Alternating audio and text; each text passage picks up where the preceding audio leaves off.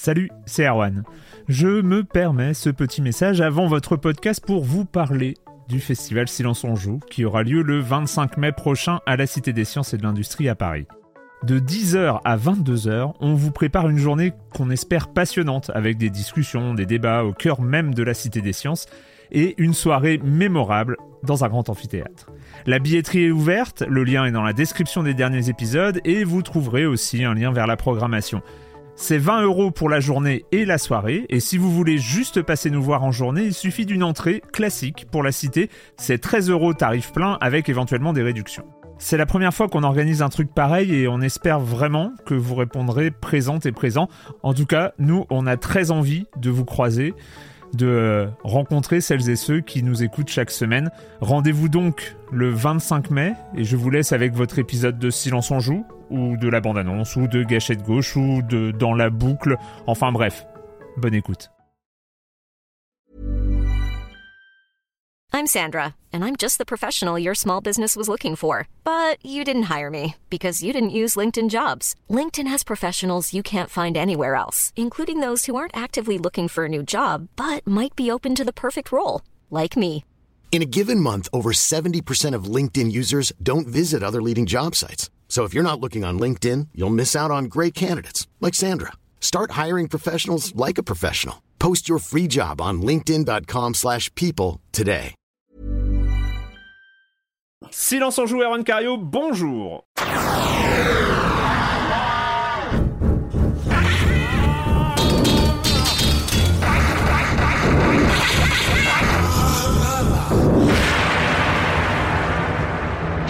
Au programme cette semaine, on va parler de Weird West, on va parler de Norco, on parlera aussi du l'incontournable, encore une fois, on a des jeux incontournables dans Silence on joue, One Hand Clapping, et puis, et puis on prendra du temps pour parler de Press Reset, le euh, nouveau livre de Jason Schreier, le journaliste euh, américain euh, de Bloomberg, Jason Schreier, et qui, donc, son nouveau livre Press Reset, qui est sorti en français ces dernières semaines.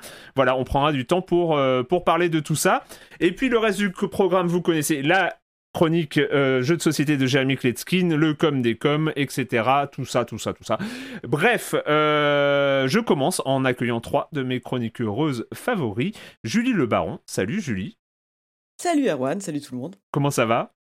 Non, ça va très bien, écoute. La voix, tout ça, tu, tu La voix, ça va, ouais, je me suis égosillée comme une, comme une otarie euh, tout, tout l'après-midi hier, mais, euh, mais il me reste encore de la voix aujourd'hui. Voilà. Et je vous expliquerai pourquoi plus tard. On, on, on- on écoutera aussi pourquoi. Ça va, je pense que ce sera très très bien. Euh, Patrick Helio, salut Patrick. Salut Arwan, salut à tous. Ouais, il y a les, les, les news d'intro. Les news, les news, les amis, Ouais. mais des trucs qu'on attend depuis 25 ans, ou pas loin. Qu'on n'attendait plus, Ou qu'on n'attendait pas. On n'attendait plus et tout tombe en une semaine. Moi, je suis encore un peu assommé par le, Ouais. par tout ce qui est arrivé cette semaine. C'était. Oui, il y a, il y, y, y a- il y a beaucoup d'auditeurs et euh, d'auditrices, je sais pas, qui se sont inquiétés pour toi quand c'est tombé. C'est euh, Oui, je suis- oui, j'ai eu, euh, j'ai eu un petit voile noir, je suis tombé inconscient pendant 2-3 heures, mais après je me suis relevé et... euh, Non, bah ouais, on va en parler, c'est passé plein de choses. Et Marius Chapuis, salut Marius. Euh, salut, comme dirait Excel. Tu l'as trop bien fait. Mais c'est vrai Eh, salut, Eh oui, mais- c'est Marius. Écoute, Bah t'es prêt à lancer ta chaîne YouTube, ça y est. oui, carrément. ouais. Voilà, un, un- un petit let's play, euh, un petit guide. Tu vas nous faire un guide Elden Ring, toi aussi. Le guide de la loose, ouais. Pardon, je, je vais pas m'en remettre de ce, ce truc. Euh, bref, euh, bref, les, euh, on va commencer par toi, donc Patrick, hein, obligé. Ouais, Euh, c'est tombé le 2 avril. Tu croyais que c'était le premier, tellement c'était euh, incroyable. Et c'est, et c'est, mais, je te laisse. mais ouais, vous entendez ces débris de choses qui tombent encore, c'est l'internet qui a littéralement explosé. C'était le 4 avril, donc c'était cette semaine. Euh, ça commence Ouais, par une alerte d'un certain Erwan Cario qui me dit regarde, regarde en urgence et qui m'envoie un lien. Et au début, je pense, je pense que c'est une blague du 1er avril. On va en parler après. Et en fait, c'est une annonce euh, accessoirement de Ron Gilbert qui, qui annonce euh, un- un nouveau jeu Monkey Island, Return to Monkey Island pour cette année. euh, avec un teaser vidéo qui est balancé en même temps. Enfin, à la Ron Gilbert, euh, il envoie ça avec un petit, euh, une petite blague. en disant, voilà, oh, j'ai oublié de vous dire ça en gros. Il y a ça qui arrive cette année. Euh, donc il sera donc alors déjà il y a le petit teaser qui, qui sort avec euh, des logos. Bon, Devolver, c'est Devolver qui signe euh, avec le, studio de Ron Gilbert, et puis ce, logo Lucasfilm Games qui prend évidemment une, saveur particulière quand c'est accolé à un, à un nouveau Monkey Island. Euh, on apprend dans la foulée donc qu'il travaille là avec Dave Grossman. Euh, voilà, c'est son, bah, c'est euh, voilà, Dave Grossman, c'est son, c'est marrant, c'est qu'il a bossé avec lui donc sur euh, sur Monkey Island et, euh, et il renoue. Enfin, on sent que Gilbert il renoue avec ses, ses potes de l'époque. Euh, il a donc là il travaille avec, Dave Grossman sur Monkey Island. Il avait retravaillé avec Gary Winnick euh, sur Wind Park il y a quelques années maintenant, mm. qui était bah, une réminiscence de son travail sur Maniac Mansion, qui est le gros jeu d'aventure d'origine de, de, de, de, chez Lucas. Euh, et là, c'est bah, un retour sur Monkey Island. C'est pas anodin, puisque euh, on rappelle donc Ron Gilbert était aux manettes des deux premiers Monkey Island, des deux premiers Secret of Monkey Island. 90-91 et puis il quitte le studio et puis la série continue sans lui avec des hauts et des bas mais bon moi en tout cas ça m'a toujours laissé un, quelle que soit la qualité des jeux qui ont suivi, qui étaient parfois discutables, il y avait des bonnes choses, mais j'ai toujours eu moi cet arrière-goût de me dire, mais bon sang, euh, euh, il, avait conclu euh, cette, cette série dans le deuxième avec une fin quand même qui posait pas mal de questions. Je vais pas spoiler parce que je vous invite vraiment, si vous ne les avez pas fait, essayez de les faire. Ils sont trouvables aujourd'hui. il y a des mm. versions, comment, dire, comment dire, remaster qui sont sorties, qui sont bah, qu'on trouve facilement, qui, qui, valent vraiment le, coup d'être d'être faits parce que on a en plus euh, les versions originales et les versions remasterisées avec le doublage, etc., qui se font dans des bonnes conditions. Ce sont vraiment des jeux à faire. Euh, Monkey Island en 90, c'est une pierre angulaire du, point and click parce que c'est une sorte de jeu somme qui arrive à un moment où la formule est déjà en train de bien se roder chez, euh, chez Lucas, qui est quand même un des grands grands studios du point and click en hmm. face de Sierra Online. Et Ron Gilbert et ses potes livrent une sorte de, bah, de jeu qui va faire, euh, qui va faire un, un plic, un point euh, qui, qui, pose. Qui, qui, pose une date dans le genre en fait. Il montre dans ce jeu-là les limites, les limites que lui a bien notées, c'est-à-dire que les persos qui meurent, les problématiques de, de gestion d'inventaire, etc. Et il sortent, c'est une sorte de voilà de titre qui sort et qui, qui, va mettre un, qui va être une vraie date dans le genre en fait, qui pose, euh, qui, qui, règle pas mal de soucis. D'ailleurs, il va, il va formuler tout ça dans des, dans des textes à l'époque où il explique tout ce que lui a pu théoriser sur les limitations du point and click et ce qu'il doit apporter. Et, euh, et, puis le deuxième, évidemment, quelques mois après, ça va très vite à l'époque. Hein. Un an après, on avait déjà la suite euh, qui, euh, bah, qui évolue graphiquement, qui évolue avec les, les, comment dire, avec les technologies qui avancent à une vitesse folle. Et puis qui se conclut, voilà, je vais pas revenir dessus, mais il y avait une sorte de conclusion très méta qui posait pas mal de questions sur euh, qu'est-ce qui pouvait se passer après ça Et puis, bon, bah, les suites essayaient un petit peu de, rebondir sans Ron Gilbert euh, comme elles pouvaient. Donc voilà, pourquoi, pourquoi c'est important bah, Là, le retour à Monkey Island par Ron Gilbert lui-même, par l'auteur originel, c'est important parce que on est tous impatients de voir comment euh, il va donc travailler ce troisième euh, volet, j'ai envie de dire canonique, qui va vraiment se positionner après la fin du deuxième euh, mm. Monkey Island. Oui, c'est ça, ça va être fascinant. Le 3 et le 4 auquel euh, Exactement. participé, ouais. Donc ça, et c'est pas rien, c'est pas rien parce que bon, hop, on met tout ça à la corbeille, en tout cas dans son univers à lui. Et là, on attend un troisième Monkey Island qui va qui va rebondir après la fin quand même assez perturbante du, deuxième, qui qui, qui, qui, voilà, qui cassait pas mal de, de codes, qui, qui, qui, ouvrait des questions sur le quatrième mur, sur la place du joueur, etc. Donc c'est intéressant. Donc là maintenant évidemment on est on est en attente de plus d'informations. Euh, on peut décortiquer un petit peu le ce, teaser de quelques de quelques minutes, quelques secondes. Il est pas très long, mais il y a, on voit déjà une ambiance graphique qui se qui ressort. Euh, on voit qu'on ne sera pas sur du pixel art à l'ancienne, mmh. c'est-à-dire qu'on est mmh. plus sur. C'est intéressant d'ailleurs ce que je vous parlais tout à l'heure de tout, à l'heure de, de Fimbleweed Park, qui était très euh, relié via la collaboration avec Gary Winnick à Maniac Mansion. C'était vraiment l'idée de revenir à ce qu'était Maniac Mansion au code des jeux LucasArts de l'époque, avec euh, ce, pixel art qu'on a adoré parce que c'était, t'avais l'impression de, jouer une suite spirituelle de Maniac Mansion. Là, on est sur quelque chose de plus actuel finalement, qui est plus dans l'air du temps, avec euh, ce visuel plus dessin animé, cartoony, qui, peut peut-être commencer déjà à, comment dire, à, faire discuter. certains auraient peut-être rêvé d'avoir un, un, jeu pixel art à l'ancienne, etc. Mais en tout cas, on sent une orientation. Mais, du coup, il est euh, plus dans les lignées euh, des remakes, enfin des, euh, des, du remake. Oui, oui, oui. visuellement, ouais, on est plus en, accord avec ça, qui était parfois discutable. Hein. Moi, c'est vrai que notamment sur le, bah, le, premier Monkey Island, j'ai toujours été très attaché au rendu pixel art, qui était fabuleux. du premier Monkey. Et surtout les portraits. Moi, j'ai toujours eu un, du mal sur la, le, le, le relookage des portraits des, des personnages, notamment bah, le, le, le héros, etc., euh, Freepwood, qui était euh, en fait de l'image digitalisée, en fait, d'un acteur sur l'original. Et sur le, le, remake, le remake remaster, on avait quelque chose de plus, plus dessiné, plus. qui était, voilà, on, on perdait quelque chose. Et moi, quand je l'ai refait, j'ai- j'arrête pas de toucher sur le, le bouton pour passer de l'un à l'autre et me rappeler comment était le. Mm. Il y avait quelque chose de plus, ouais, plus dans l'effet de digitalisation du premier et Mm. voilà le, le remake. Et là, euh, effectivement, ouais, on est plus là-dessus. T'en penses quoi, toi, justement, euh, du fait qu'ils abandonnent le pixel art euh, au profit d'un côté plus cartoon?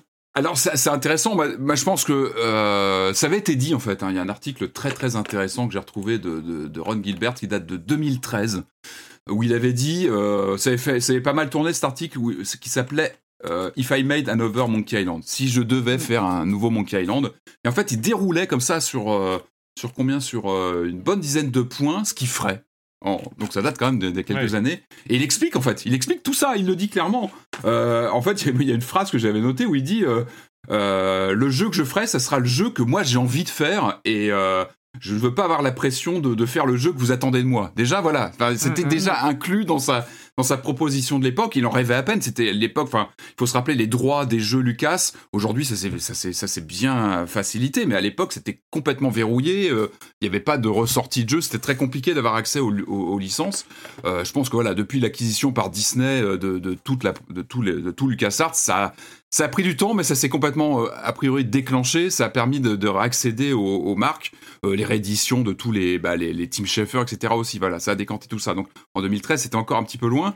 Euh, voilà, euh, je vous invite à aller voir cet article parce que je pense qu'avec ces, ces 10, 13 points, euh, 15, 16, 17 points, euh, je pense qu'on peut voir peut-être le- l'esquisse de ce que sera ce, Non, troisième, ce troisième volet où il dit en gros, bah, vous attendez pas à ce que je vous fasse un pixel art parce que vous attendez ça, je vais vous faire ma proposition à moi.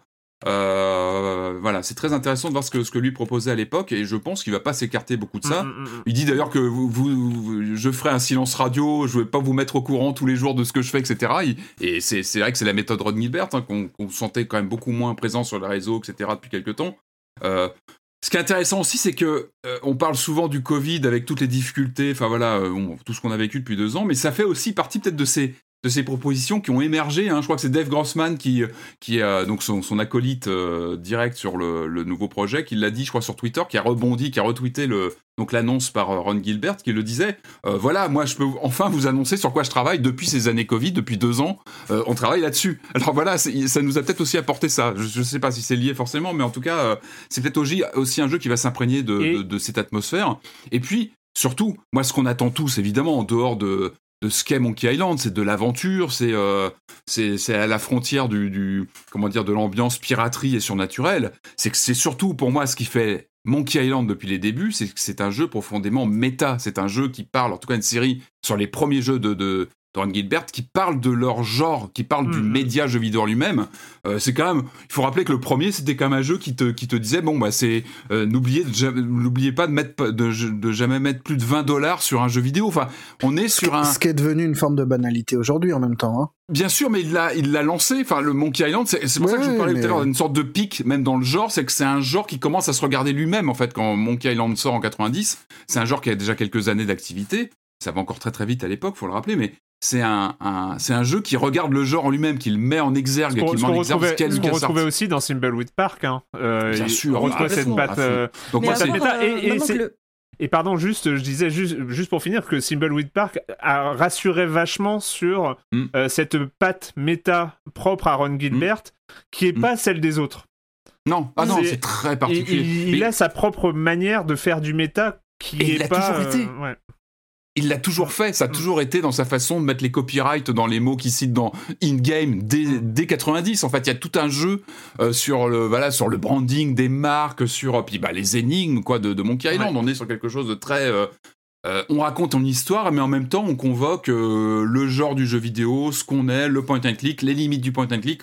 On en rigole. Donc, en 2022, sortir à Monkey Island, oui, bah on attend de, de, de l'exotique, on attend un jeu d'aventure avec des fantômes et tout ce qu'on veut, mais on attend aussi un jeu qui va nous parler certainement du, bah, du médium, jeu, vidéo, de l'état de l'art dans le point and click, parce que quand le patron revient et, et nous amène quelque chose comme ça avec une licence aussi marquée, aussi forte, euh, on- je pense qu'on est en droit d'attendre euh, peut-être euh, peut-être pas des règlements de compte, mais une sorte de miroir sur ce qu'est le jeu d'aventure aujourd'hui.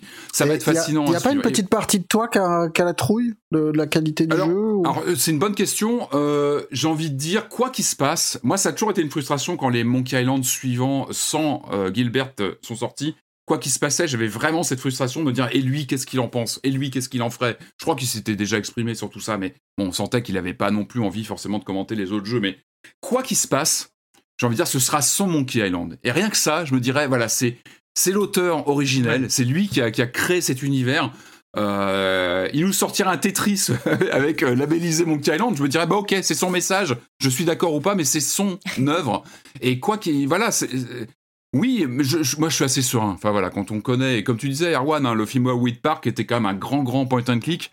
Euh, je pense qu'on, Ouais. je suis assez serein sur la faculté de, de Gilbert, ne serait-ce que cette annonce. On en parlait avant, avant l'émission, Erwan, euh, euh, où en fait son, son, comment dire, son blog Grum- Grumpy Gamer était pas mis à jour depuis un moment. Il à fait un post. des updates de Lego. Ouais, Mais c'est- c'est c'est- c'est hallucinant, c'est qu'il fait un post en gros le 1er, 1er avril 2022.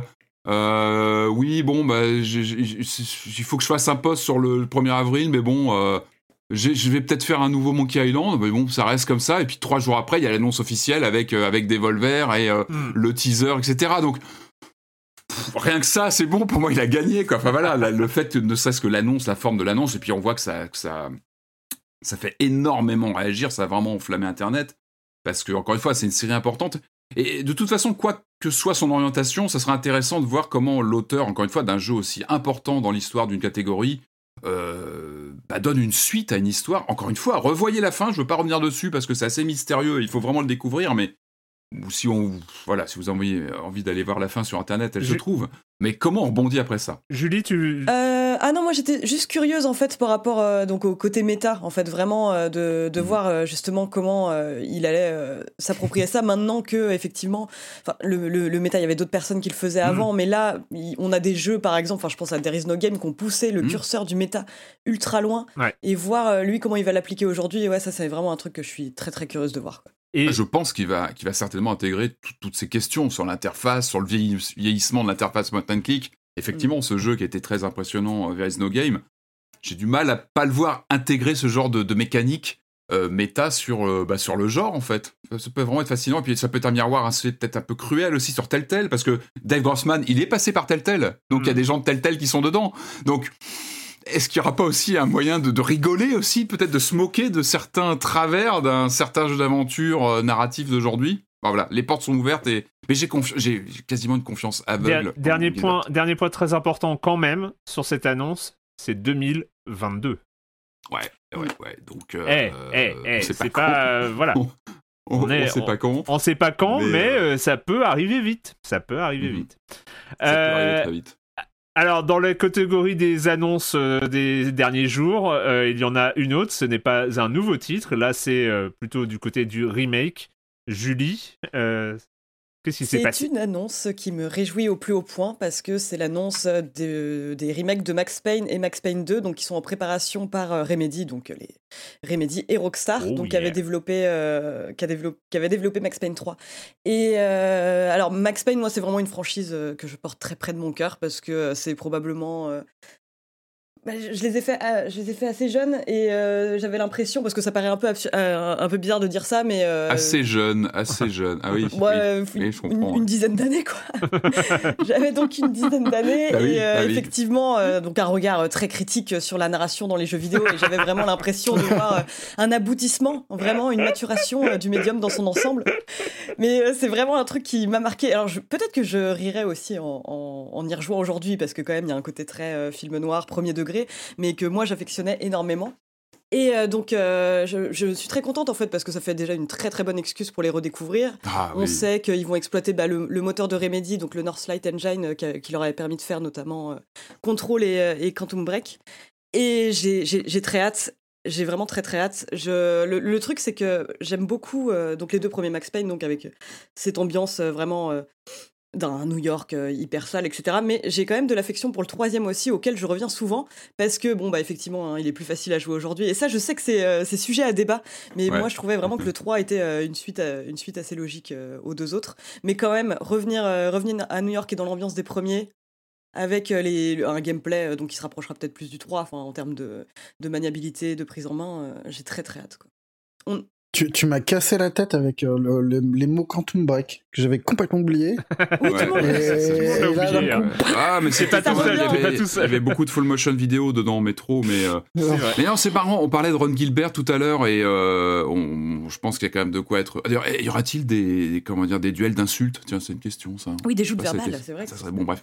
Euh, non, mais pareil, tu peux pas te planter en faisant Max Payne, ou alors vraiment, il faut le faire exprès, quoi. Moi, pour tout vous dire, mais Bah j'ai oui. encore racheté, il y a quelques jours, c'est le hasard, hein, j'ai racheté le deuxième Max Payne que je cherchais partout, je l'ai trouvé dans une solderie, euh, parce qu'ils sont rétrocompatibles. Les deux premiers Max Payne Ah. Xbox passent sur les One, sur les, sur les Series et compagnie. Et ça, c'est chouette, parce que ce Et on sont peut, les, des jeux et on peut les sont- acheter sur les stores du coup ou pas? Ils sont sur les stores, ils sont pas toujours donnés. Hein. Des fois, il y a des promos, mais ça doit être dans les 10 euros, quelque chose comme ça, quoi. Donc, euh, parce que moi, ce sont des grands, grands souvenirs de, de jeux. Enfin, euh, des, des titres où je refaisais les niveaux, même en les, en les ayant réussis, je les refaisais par pur plaisir de jeu.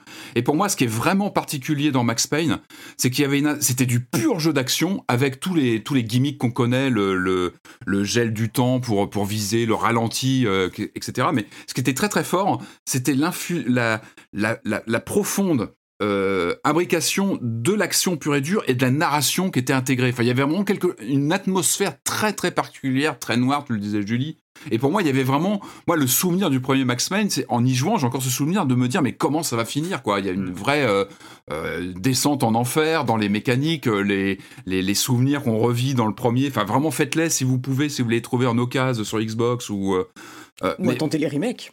Ou tenter les remakes en attendant de voir ce que ça ce que ça va donner. Mais mais mais mais vraiment ce sont des jeux qui m'ont profondément marqué quoi dans les mécaniques dans Mm. cette euh, ce côté jouissif de traverser les niveaux de s'amuser avec le le ralenti les gunfights euh, et vraiment une ambiance à couper au couteau. Et c'est pour ça que j'étais notam- notamment d'autant plus déçu par ces- cette adaptation au cinéma qui qui avait tout était fait pour que ça Ouais, fonctionne par l'univers de Max Payne et malheureusement vraiment cette malheureusement On a tous choisi d'oublier cette adaptation, Voilà. c'est terrible. avec Mark euh, ce, problème de, bah ouais, de casting de Mark Wahlberg. J'ai rien contre lui, mais euh, moi je sais pas, je voyais bien euh, Clive Owen ou des. Enfin là, il y avait un vrai problème de casting sur. euh. Mais en tout Euh, cas, mais- jouer, voilà, il faut. non, faut non, jouer non, au- mais au- ju- au juste, euh, juste moi, je re- revenir très très rapidement sur, sur Max Payne. Moi, je me suis rendu compte très très tard, mais je crois qu'il y a quelques années, que en fait, l'ambiance c'était pas du deuxième degré en fait. Moi, j'ai Ah, toujours oui. considéré Oui, oui, que l'ambiance Max Payne et Max Payne 2 Très étaient sérieux. tellement, euh, pro- enfin, étaient tellement un peu ridicules dans le polar noir. euh, Surjoué, ouais, surjoué. surjoué, il pleut, il fait nuit, euh, je suis dépressif, euh, etc. Enfin bon, c'est- c'était tellement caricatural que j'ai toujours considéré ça comme du deuxième degré. Euh, et je me suis rendu compte euh, très très tard que, euh, que, que non, que c'était très très premier degré, notamment avec les productions qui ont suivi hein, euh, de, de, de Remedy et, euh, Oui, Et- bah oui, comme et- Alan. Wake, il y a aussi ce côté oui, voilà, premier degré. je me suis rendu compte, ah ouais, c'était du premier degré. Mais reste que, voilà, y a- et moi j'ai, des souvenirs, sachant que euh, Max Payne, le tout premier, qui est sorti en 2001, est un des premiers, Mm. euh, est, fait partie d'un des premiers jeux que j'ai chroniqué en, en tant que journaliste jeux vidéo. Donc forcément, ça, ça marque, hein, c'est, euh, ce genre de choses euh, euh, qui marquent. Et c'est vrai qu'il y a des scènes, notamment Max Payne 2, qui est quand même Ouais, qui est dantesque. hein, qui est, vraiment, co- qui est quand même le sommet de, certains- de, de cette licence. Euh, Il y, a, y a quand même des scènes qui restent dans toutes les mémoires, euh, euh, de la, des, des décors où on passe derrière. euh, des, euh, Moi-même, je me rappelle encore aujourd'hui du, du, du boss final de Max Payne 2 euh, euh, Mhm. que j'ai pris comme étant une sorte d'hommage à Mario. Enfin, euh, c'était. énorme. il y, avait, des, énorme. il y avait des choses comme ça qui étaient, qui étaient assez magnifiques. Donc on attend forcément. Là pour le coup, je sais Qu'est-ce que peut amener le remake Enfin, en dehors bah, de mettre à jour les visuels, ce qui est normal, notamment le premier, hein, qui est quand même très marqué Ouais. 2001. C'est clairement quand tu le Bah vois ça, tourner. ouais, euh, c'est la grosse, flagrant grosse avec, euh, question. Enfin, on sait que, avec- donc, que ce sera le budget d'un triple A, que ce sera un jeu deux en un. Et euh, à part ça, ouais, non, on n'a on pas trop d'informations en plus, quoi. Juste que c'est en phase de développement, enfin non, même phase de concept development, quoi. Donc, Ouais, c'est peut-être. Ouais, on n'a pas de date, je crois pas pour l'instant. Après, oui, le, le, le moteur de Quantum Break. C'est une façon de faire revenir un- une licence aussi. Ouais, hein. bah oui, de la réactiver. Oui, euh, C'est comme Ouais, voilà, Dead exactement Space, tu comme vois, tu sors un truc comme ça, tu te dis, eh, regardez, ça a été important. peut-être que ça peut vous intéresser et peut-être que nous on peut faire de l'argent dans quelques Ouais, années avec Ouais, ça. ouais. Après, tu vois, le Quantum Break, il y avait de la full motion vidéo. On n'est peut-être pas à l'abri de quelques séquences tournées avec des acteurs entre deux Avec niveaux. Mark ça pourrait être rigolo. Peut-être pas. Peut-être pas. hein. mais euh, non, mais après, ça serait bien d'avoir une proposition en plus. Je veux dire, en dehors de nettoyer les graphismes, parce qu'encore une fois, ça reste un jeu très respectable aujourd'hui quand tu le lances en, en rétro-compatible. Il reste honorable, il est en son jus, mais qu'est-ce que tu peux apporter Le fait de mixer deux jeux en un, de faire le 1 et le 2 Ça dans fait le même compile. jeu déjà, Ça fait compile. ça- ah bah non, moi j'allais dire le contraire. Si tu, justement, si tu les mixes dans une seule entité, ça peut construire, enfin ça peut permettre, ça peut être un point de départ pour euh, penser euh, une modernisation du jeu, quoi, pas juste le, euh, la Ce qui est intéressant, c'est que tu avais une vraie rupture de ton entre le 1 et le 2, visuellement, en termes d'ambiance, le personnage avait plus du tout le même look. Enfin, il y avait vraiment quelque chose qui dit, quand tu lances les deux jeux l'un après l'autre, il y a une vraie rupture. Donc, est-ce qu'ils vont effectivement rendre tout ça un petit peu plus, euh, euh, comment dire, euh, cohérent finalement, visuellement, dans quelque chose peut-être sur, évidemment sur le même moteur, donc peut-être qu'il y aura une, un ajustement pour qu'il soit peut-être voilà plus dans le même ton. Euh, moi, ce que j'attends, c'est de voir est-ce qu'ils vont, ils peuvent aussi proposer peut-être de nouvelles mécaniques. Non, il y a non, peut-être des choses en termes de gameplay, du euh, gunfight slow-mo, slow euh, moi, c'est, enfin, ouais. on touche pas à ça, quoi. Enfin, je veux dire, c'est. euh, On touche pas à ça, mais il y a peut-être des choses en plus, je veux Non, dire. Ah, mais pourquoi pas. Moi, je- moi, je suis Pourquoi ouvert. Moi, je- je Après, suis- Bah, dire, ils emploient le terme remake et pas remaster. Il y a eu les, les Ouais. remakes de Capcom qui sont maintenant, je pense, euh, étudiés, euh, étudiés dans chaque studio. Enfin, d'ailleurs, Dead Space, euh, ils, euh, ils- disent euh, ouvertement s'inspirer de ce que ce qu'a fait Capcom euh, par rapport au remake. Donc, j'ose espérer, ouais, vraiment. euh, Après Remedy, ils ont quand même beaucoup beaucoup de choses Ouais. en cours. Mm. Donc faut peut-être pas attendre un truc trop ambitieux non plus. Enfin, je sais pas, je- c'est pas comme si c'était le deuxième projet d'un studio qui bosse par ailleurs sur un triple A. Ils en ont, je crois, trois en, en cours, quoi. On a une date, euh, on a une date sur, euh, on a une date sur Max Payne? Euh, je ne Non. crois pas. Est-ce que ce remake arrivera dans nos plus grosses attentes de 2023 hein? Moi je pense, oui. En tout cas, bon, c'est mon cas. hein. Bref, euh, on finit, on finit cette séquence d'actu. On s'en doutait, on, on s'en doutait, mais c'est confirmé. Euh, Qu'est-ce qui se passe avec ce grand raout annuel du jeu vidéo, Marius? Bah c'est pareil, c'était un grand moment d'histoire du jeu vidéo, Voilà. mais c'est fini. Le 3, on savait qu'il n'y en aurait pas de physique. Là, on apprend, euh, on a appris il y a quelques jours qu'il n'y aurait pas de Aïe, aïe, numérique. aïe, euh, qui, qui mettent tous leurs efforts sur l'édition 2023. Mhm. Encourage les mecs. Parce que si on, si on savait ce que, de quoi sera fait Ouais, 2023, c'est euh, loin. ce serait bien malin. Et du coup, bah, ça fait un petit peu euh, trop tard, un peu obsolète, un peu Ouais. dépassé, quoi. Hein. Ça fait euh, 2020, c'était annulé. 2021, c'était une édition numérique, mais un peu perdue Mhm. dans la masse de, des annonces d'un été qui n'en finissait pas, où on se bouffe euh, des, des confs toutes les deux semaines.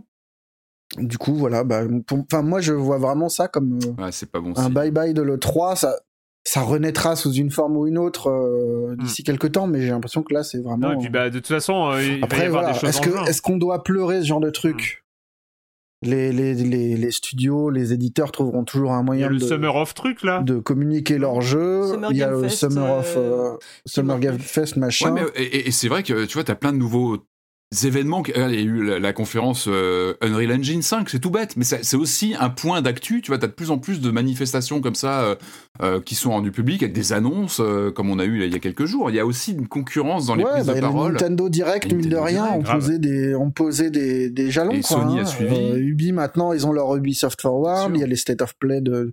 Donc en fait, tout est éclaté. C'est un peu chiant parce qu'on n'est jamais tranquille et on perdra. Non, mais il y avait quand même, il y avait quand Ah même ouais, mine de rien, même si c'est un peu. Euh, un peu euh, vieux schnock, mais il y avait ce truc de rythme de l'année, quoi. C'était marrant d'avoir euh, ce gros truc de juin où t'es écrasé sous des Mhm. trailers. euh, T'en peux plus. et tu tu tu t'en peux plus et puis au final tu retiens trois trucs et euh, et quatre Ouais. jeux indés mais bon écoute on verra mais c'est pas c'est pas très grave mais le vrai pic de l'année c'était de, de, de cette semaine c'était pas ça c'était Ubi. Ah oui, ah oui, c'est vrai, il y a ça. Ah bah oui, Bah oui, oui, oui, oui, bah pardon, pardon. Euh, Ubi qui félicitait ses ses, ses, ses clients on va dire euh, pour euh, pour avoir acheté des NFT dans Breakpoint en, en leur disant bravo vous êtes entrés dans l'histoire et en annonçant la même semaine que bah, Breakpoint euh, c'était fini les mises à jour du coup bon bah profitez bien de votre casque de votre euh, de votre petit pistolet et machin c'était super euh, vous Voilà. êtes dans l'histoire merci, au revoir. Ouais. Hein C'est- bien. non mais les NFT, Ah, si, c'est mais- quand même ouais. quelque chose, c'est l'avenir. Hein, c'est euh, Non, c'est l'histoire. C'est le passé, du coup. Allez, le com des com de la semaine dernière avec plein de remarques autour de, euh, de cette émission. Euh, émission, alors évidemment, il y a plein de remarques qui, euh, qui louent euh, le, le jeu Actor Studio de Corentin, qui nous a fait quand même. euh, Oui, très c'est bon. vrai. Ouais, qui, qui, qui nous a fait une spéciale la, la- la semaine dernière. euh, donc, euh, donc voilà, on, on, on ne peut qu'aller dans votre sens. C'était, c'était très bien. Moi, en montant l'émission, je me suis quand même tapé des fous rires. Donc, euh, donc c'est vrai que ça, ça avait fonctionné.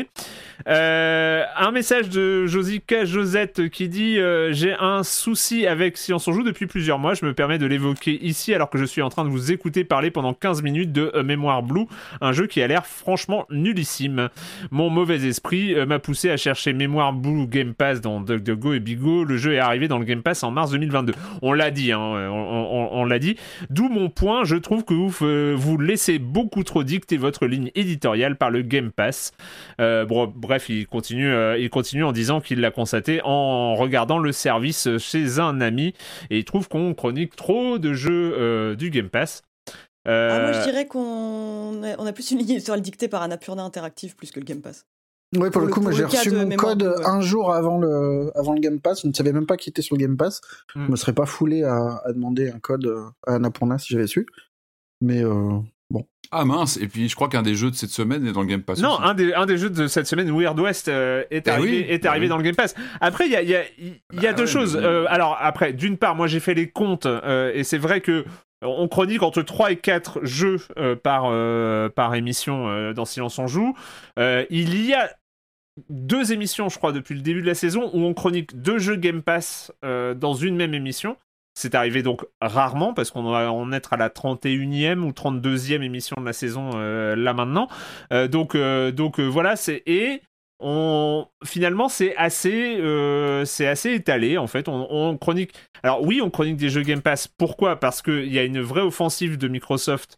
Euh, D'une part parce que ces grosses exclus euh, sont sur le Game Pass. Donc c'est vrai que quand on parle d'un Forza ou d'un Halo, qui sont des jeux dont on aurait parlé de toute façon Game Pass ou pas, bah, on parle de jeux Game Pass. Et puis il y a une grosse offensive côté indé avec Annapurna, tu l'as dit Julie, et avec euh, d'autres titres qui euh, bah, débarquent dans le Game Pass Day One. Euh, bah, c'est pas. je pense qu'à chaque fois, en tout cas sur ce que j'ai vu, sur l'intégralité des jeux qu'on a chroniqués sur le Game Pass, il y avait toujours des très bonnes raisons pour en parler au-delà du fait que ce soit sur le Game Pass. Bah, et par ailleurs, quand c'est dans le Game Pass, c'est pas forcément une exclu Game Pass. Enfin, c'est des jeux fait. Steam, c'est des jeux. euh, Et euh, voilà, j'ai juste euh, signalé aussi en commentaire, il y avait peut-être, moi j'ai trouvé dans toute la liste, hein, mais c'était que sur le début de la saison, qu'il y avait peut-être deux jeux qui ont vraiment bénéficié de leur présence sur le Game Pass. Je crois que c'était euh, The Gunk, et encore, je pense qu'on en aurait potentiellement parlé.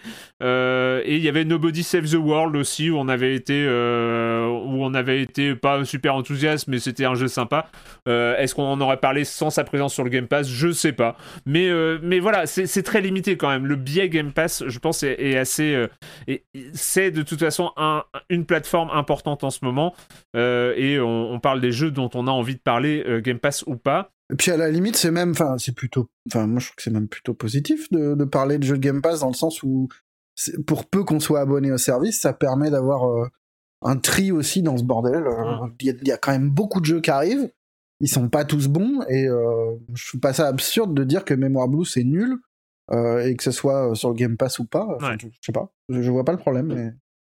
Bah non, mais je- En tout cas, on n'est pas payé par Microsoft pour euh, commencer leur sortie. euh. Non, mais après, c'est aussi le syndrome Netflix qu'on a souvent dans qu'est-ce que vous faites pas quand, vous- quand vous qu'est-ce que vous faites quand vous jouez pas. On a on- souvent on pioche dans Netflix parce que c'est l'accès qu'on a et on, on fait des progrès à ce niveau-là. hein, on fait aussi, pas- hein. oui, on, on fait bien des que progrès. bah, ça va dépendre, mais euh, Ouais, non, mais je suis complètement d'accord avec Patrick dans le sens où le Game Pass peut pas suffire. Enfin, il peut y avoir un tarissement de l'imaginaire avec le Game Pass comme il y a eu avec Netflix. Les Mm. gens se contentent des séries Netflix plutôt que d'aller chercher les trucs qui sont ailleurs.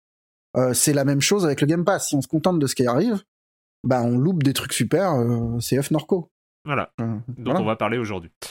Euh, un, un commentaire de Manu 2015 qui dit à propos de l'offre d'abonnement PlayStation, euh, on dirait que Sony est en train de traire la vache à lait en vivant sur les acquis des générations précédentes. Microsoft est bien plus agressif donc avec le Game Pass et la rétrocompatibilité, mais la rétention des fans des licences Sony et de ceux simplement habitués à avoir une PlayStation forte. Combien faudra-t-il de temps pour que les ventes de Sony souffrent de ces pratiques d'engraissement, monétisation sur Gran Turismo, jeu à 80 balles, etc., au profit de Xbox?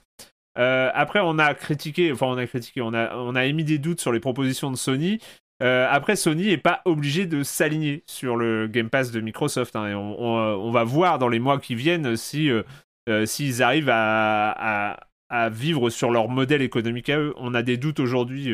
Moi, je suis même pas trop d'accord avec le mot rétention parce que quand, enfin, la tendance de Sony, c'est plutôt de sortir ses exclus sur PC et de les rendre accessibles dans un écosystème hors PlayStation. Ce que je trouve assez incompréhensible en vrai, hein, parce que de sortir les, God of War, les trucs comme ça, qui pourraient attirer des gens vers leur console. Du coup, je, moi, je, oui, ils peuvent avoir effectivement, comme tu dis, leur, leur stratégie complètement indépendante de, Microsoft, mais rétention, c'est plus exactement le cas, quoi. Mais après, est-ce que c'est pas aussi euh, une tendance, une énorme tendance, mais qui, qui, va prendre aussi euh, longtemps, mais de, de, dématérialisation, en tout cas, des, des, constructeurs? On l'a vu avec Microsoft, où on commence à se dire, la logique Microsoft, c'est plus Game Pass que Xbox, euh, que, que les machines elles-mêmes. La logique de Sony est encore très PlayStation, console, etc. en tant que constructeur. Mais est-ce qu'on n'est pas en mm. train de se diriger aussi vers une plateformisation euh, euh, de, de, de, Sony? Quand tu vois que même du côté de Apple, au niveau pognon, oui, ils vendent des iPhones par palette, euh, des iPads et des choses comme ça, mais le fric qu'ils se font sur l'App Store, c'est aussi, c'est aussi là où se situent les, les, choses. Le côté plateformisation se retrouve partout. Donc, Bref, le, le sujet, on, en a parlé, on en reparlera. Mhm. Euh, et euh, bah, sur le matériel, il y a quand même euh, Kélésis qui est très énervé, qui dit Merci d'avoir évoqué pendant l'émission la, frustration de ne pouvoir se procurer des nouvelles consoles et des nouvelles configurations PC. C'est en effet une situation inédite. La bulle spéculative et les scalpers Internet combinés à la crise des semi-conducteurs en sont les causes principales et amplifient le phénomène. Mais aujourd'hui, se pose la question suivante pour, pour vous, pour qui testez-vous les jeux? Quelques privilégiés argentés, quelques fous furieux core gamers prêts à ne pas dormir de la nuit pour avoir une machine en attendant le rafraîchissement de la page du vendeur sur internet, hmm. une poignée en tout cas, dans mon entourage, vivant en région lyonnaise, personne n'en a ou presque, et ce n'est pas par manque hmm. de moyens le plus souvent, après 18 mois, c'est ridicule. En tant que journaliste, il me semble que votre devoir serait de boycotter ces machines introuvables et de tester les jeux sur les supports disponibles. Et bref, le, reste du message, vous, vous pouvez le trouver sur le Discord de Silence en Joue. Le lien du Discord est en description de ce podcast sur libération.fr, sur YouTube, etc. C'est un sujet, euh, après... Bah, on est dans une situation euh, unique dans l'histoire du jeu vidéo, hein, un an et demi après la sortie d'une génération de toujours aussi difficile à trouver. Ouais. Mais, euh, mais euh, après, après, ce qui est étrange, c'est quand tu vois les chiffres de vente qui sont de la PlayStation 5, que ce soit en Grande-Bretagne, même en France. En France, ça a dépassé le million d'unités vendues. Bien sûr. c'est des gros chiffres. Après, il y a cette pénurie, il y a, y a ce, ce, ce, flux comme ça et tout ça, mais il y a un parc installé quand même qui commence à être comparable à, temps, à, un temps comparable avec les générations précédentes euh, au parc installé de l'époque. Mais peut-être qu'il y avait une demande plus forte pour ces machines-là. Je sais, je sais oui, et puis bah, après, je comprends tout à fait sa remarque sur le côté. Euh, enfin voilà, c'est les happy few qui peuvent prendre leur temps, euh, qui, qui, vont voilà, qui vont qui vont surveiller les sites, etc. C'est je crois qu'aucune de ces machines est arrivée en, magasin physique. J'en ai jamais vu une seule euh, c'est d'ailleurs ce qu'il posée dans un magasin. Lui, lui, en fait, il, se refuse à acheter sur les grosses plateformes de commerce euh, en ligne hmm. et il veut encore aller euh, acheter bah, chez le magasin, au magasin. il faut précommander, ça se comprend évidemment. Ça, ça, se comprend évidemment, mais c'est vrai que c'est compliqué. Parfois, en, passant des coups de fil euh, aux employés, ça arrive qu'il y en a un qui en trouve un miraculeusement en stock. Euh, ça arrive. Euh, c'est vraiment par boutique, je crois qu'il faut, il faut mm. travailler par boutique en local. Mais bon, c'est vrai que c'est loin d'être confort. Et, mais, après, c'est compliqué pour nous parce que nous, on suit le secteur, on suit les, les jeux qui sortent, etc c'est compliqué. De toute façon, c'est pas non plus à nous euh, d'entamer un boycott. Enfin, c'est pas, euh, c'est pas le. Oui, d'autant plus que quand euh, les gens auront tous cette console et que du coup, jouer à Returnal, ce sera du rétro gaming parce que ce sera dans très longtemps, ils pourront écouter le podcast en se disant Ah, c'est donc ça qu'ils ont pensé. oui, il n'y a pas tant d'exclus que ça pour l'instant sur PS5 qui, qui méritent de, de s'arracher un bras pour, le, pour choper la console. Après, euh, non, mais c'est vrai que moi j'étais ravi en même temps de me débarrasser de ma PS4 qui était agonisante euh, pour avoir. Ah, il faut la, euh, il faut la garder juste pour pity, il fallait la garder. Euh, dernier point, dernier point commentaire, Discord, blabla, tout ça. Euh, Il y a une demande et qui est totalement légitime et à laquelle je souscris euh, le plus sincèrement du monde de euh, refaire un enregistrement en public sur Discord. Ah oui.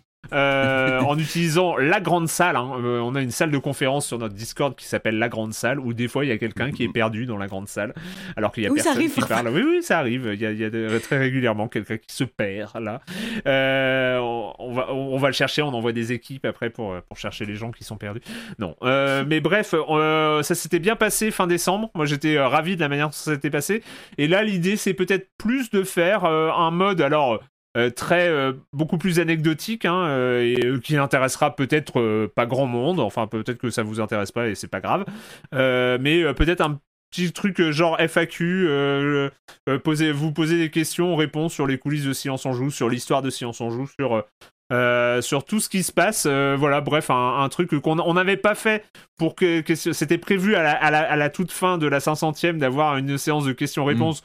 On n'y est pas arrivé parce qu'il fallait qu'on rentre dans les 3 heures, mais voilà, faire un petit truc euh, un peu interactif, euh, sachant que dans, les salles de conférence sur Discord, il y a euh, la possibilité de prendre la parole si, euh, si quelqu'un qui écoute a un micro et de poser sa question, on y répond, enfin voilà, faire euh, quelque chose. On vous tient au courant et sur Discord et peut-être la semaine prochaine sur une date, on va se mettre d'accord, on va essayer de voir. euh, euh, N'hésitez pas si vous, pensez que c'est mieux un midi, un soir, euh, en fin d'après-midi, tout ça. voilà, on essaiera de, faire, ça. On va pas lancer un doodle sur les 1800 personnes qui sont abonnées au, Discord, mais on, va essayer de voir ce qui arrange le plus de monde. Voilà, et puis, et puis bah, puisque c'est quand même euh, la, tradition maintenant, un petit point sur les abonnements de soutien à Libération, les abonnements de soutien à Silence on Joue, donc les abonnements à Libération de soutien à Silence on Joue. Je, vais y- je vais y arriver une fois à le faire du premier coup, mais pas maintenant.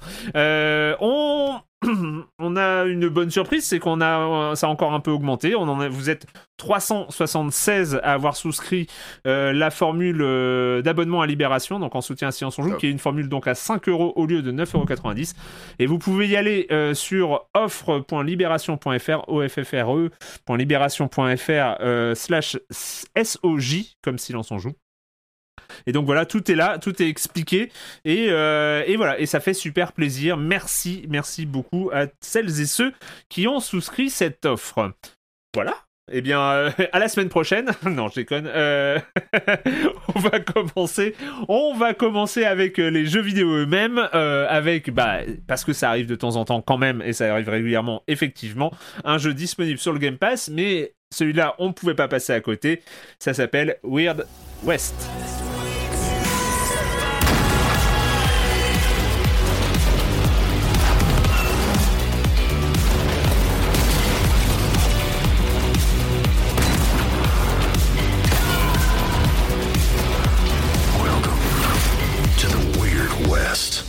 Weird West, euh, Weird West euh, un- d'un nouveau studio, jeu d'un nouveau studio, euh, Wolf Eye Studio, mais nouveau studio certes, mais pas par des inconnus parce que euh, aux commandes de ce studio, nous retrouvons Raphaël Colantonio et euh, Julien Roby.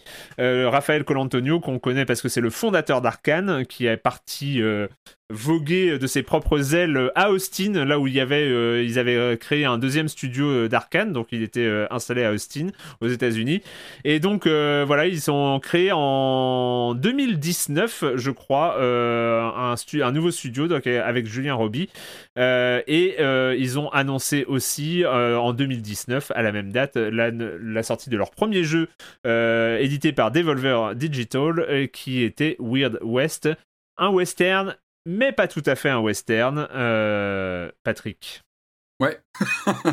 Euh, bah moi, non, déjà peut-être disclaimer, j'adore le western en général, enfin Ouais. l'ambiance western, parce que euh, on peut en parler des heures, on va pas faire ça maintenant, mais, mais j'ai toujours trouvé que c'était le, en, en termes cinématographiques, pour moi, c'est une sorte de genre. euh, genre premier et qui est en même temps très malléable. hein. C'est vrai qu'on a eu des, westerns qui lorgnaient vers la comédie, vers le thriller ou le fantastique.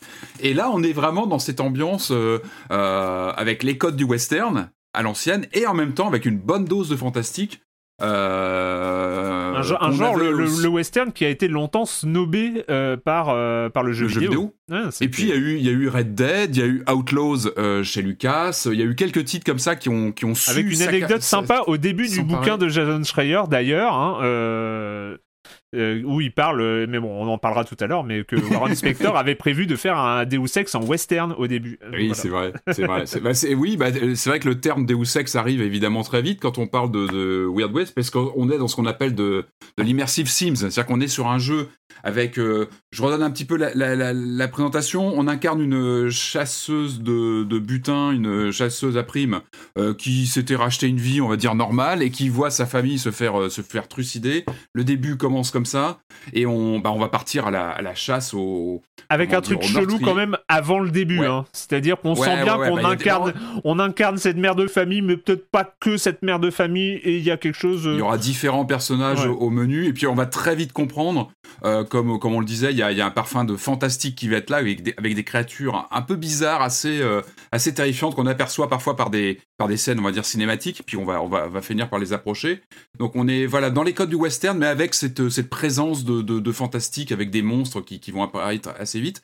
Euh, en termes de mise en scène, alors moi ça a été mon coup de cœur tout de suite sur la mise en scène. C'est le, le, le jeu donc euh, euh, si on est dans la mécanique de, de encore une fois de l'immersive Sims à la Deus Ex, on n'est pas du tout sur une vue subjective comme les comme les Dishonored. On n'est pas du tout là-dessus. On est sur une vue semi-aérienne, un peu à la trois quarts en fait, avec une caméra qu'on peut 3 bouger dans tous ISO, les sens. ISO, quoi. hein.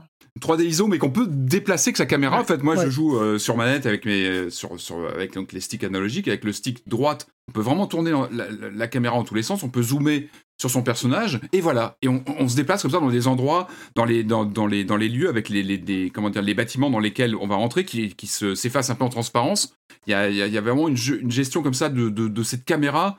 Et Oui, euh, il y a tout et- un jeu sur la caméra pour révéler des trucs autour de toi et, Exactement. et essayer de tourner. pas, pas tricher, mais d'essayer d'en voir un peu plus que ce que tu devrais voir, quoi. Exactement. Et en termes de mécanique, c'est assez intéressant parce qu'on est dans une forme de mix, de compromis entre le, jeu d'action à la twin stick euh, shooter, c'est-à-dire que je me déplace avec le stick, je tire avec euh, l'autre et je vise, etc. Et en même temps, cette, euh, cette, ambiance un peu à la Fallout, pour reprendre la, mise en scène comme ça, RPG, avec une, comme une grosse composante RPG, évidemment, avec une branche de, des branches de personnages qui évoluent, de, comment dire, de, de, de, de et un inventaire très gras qui va se remplir très très vite dans tous les sens.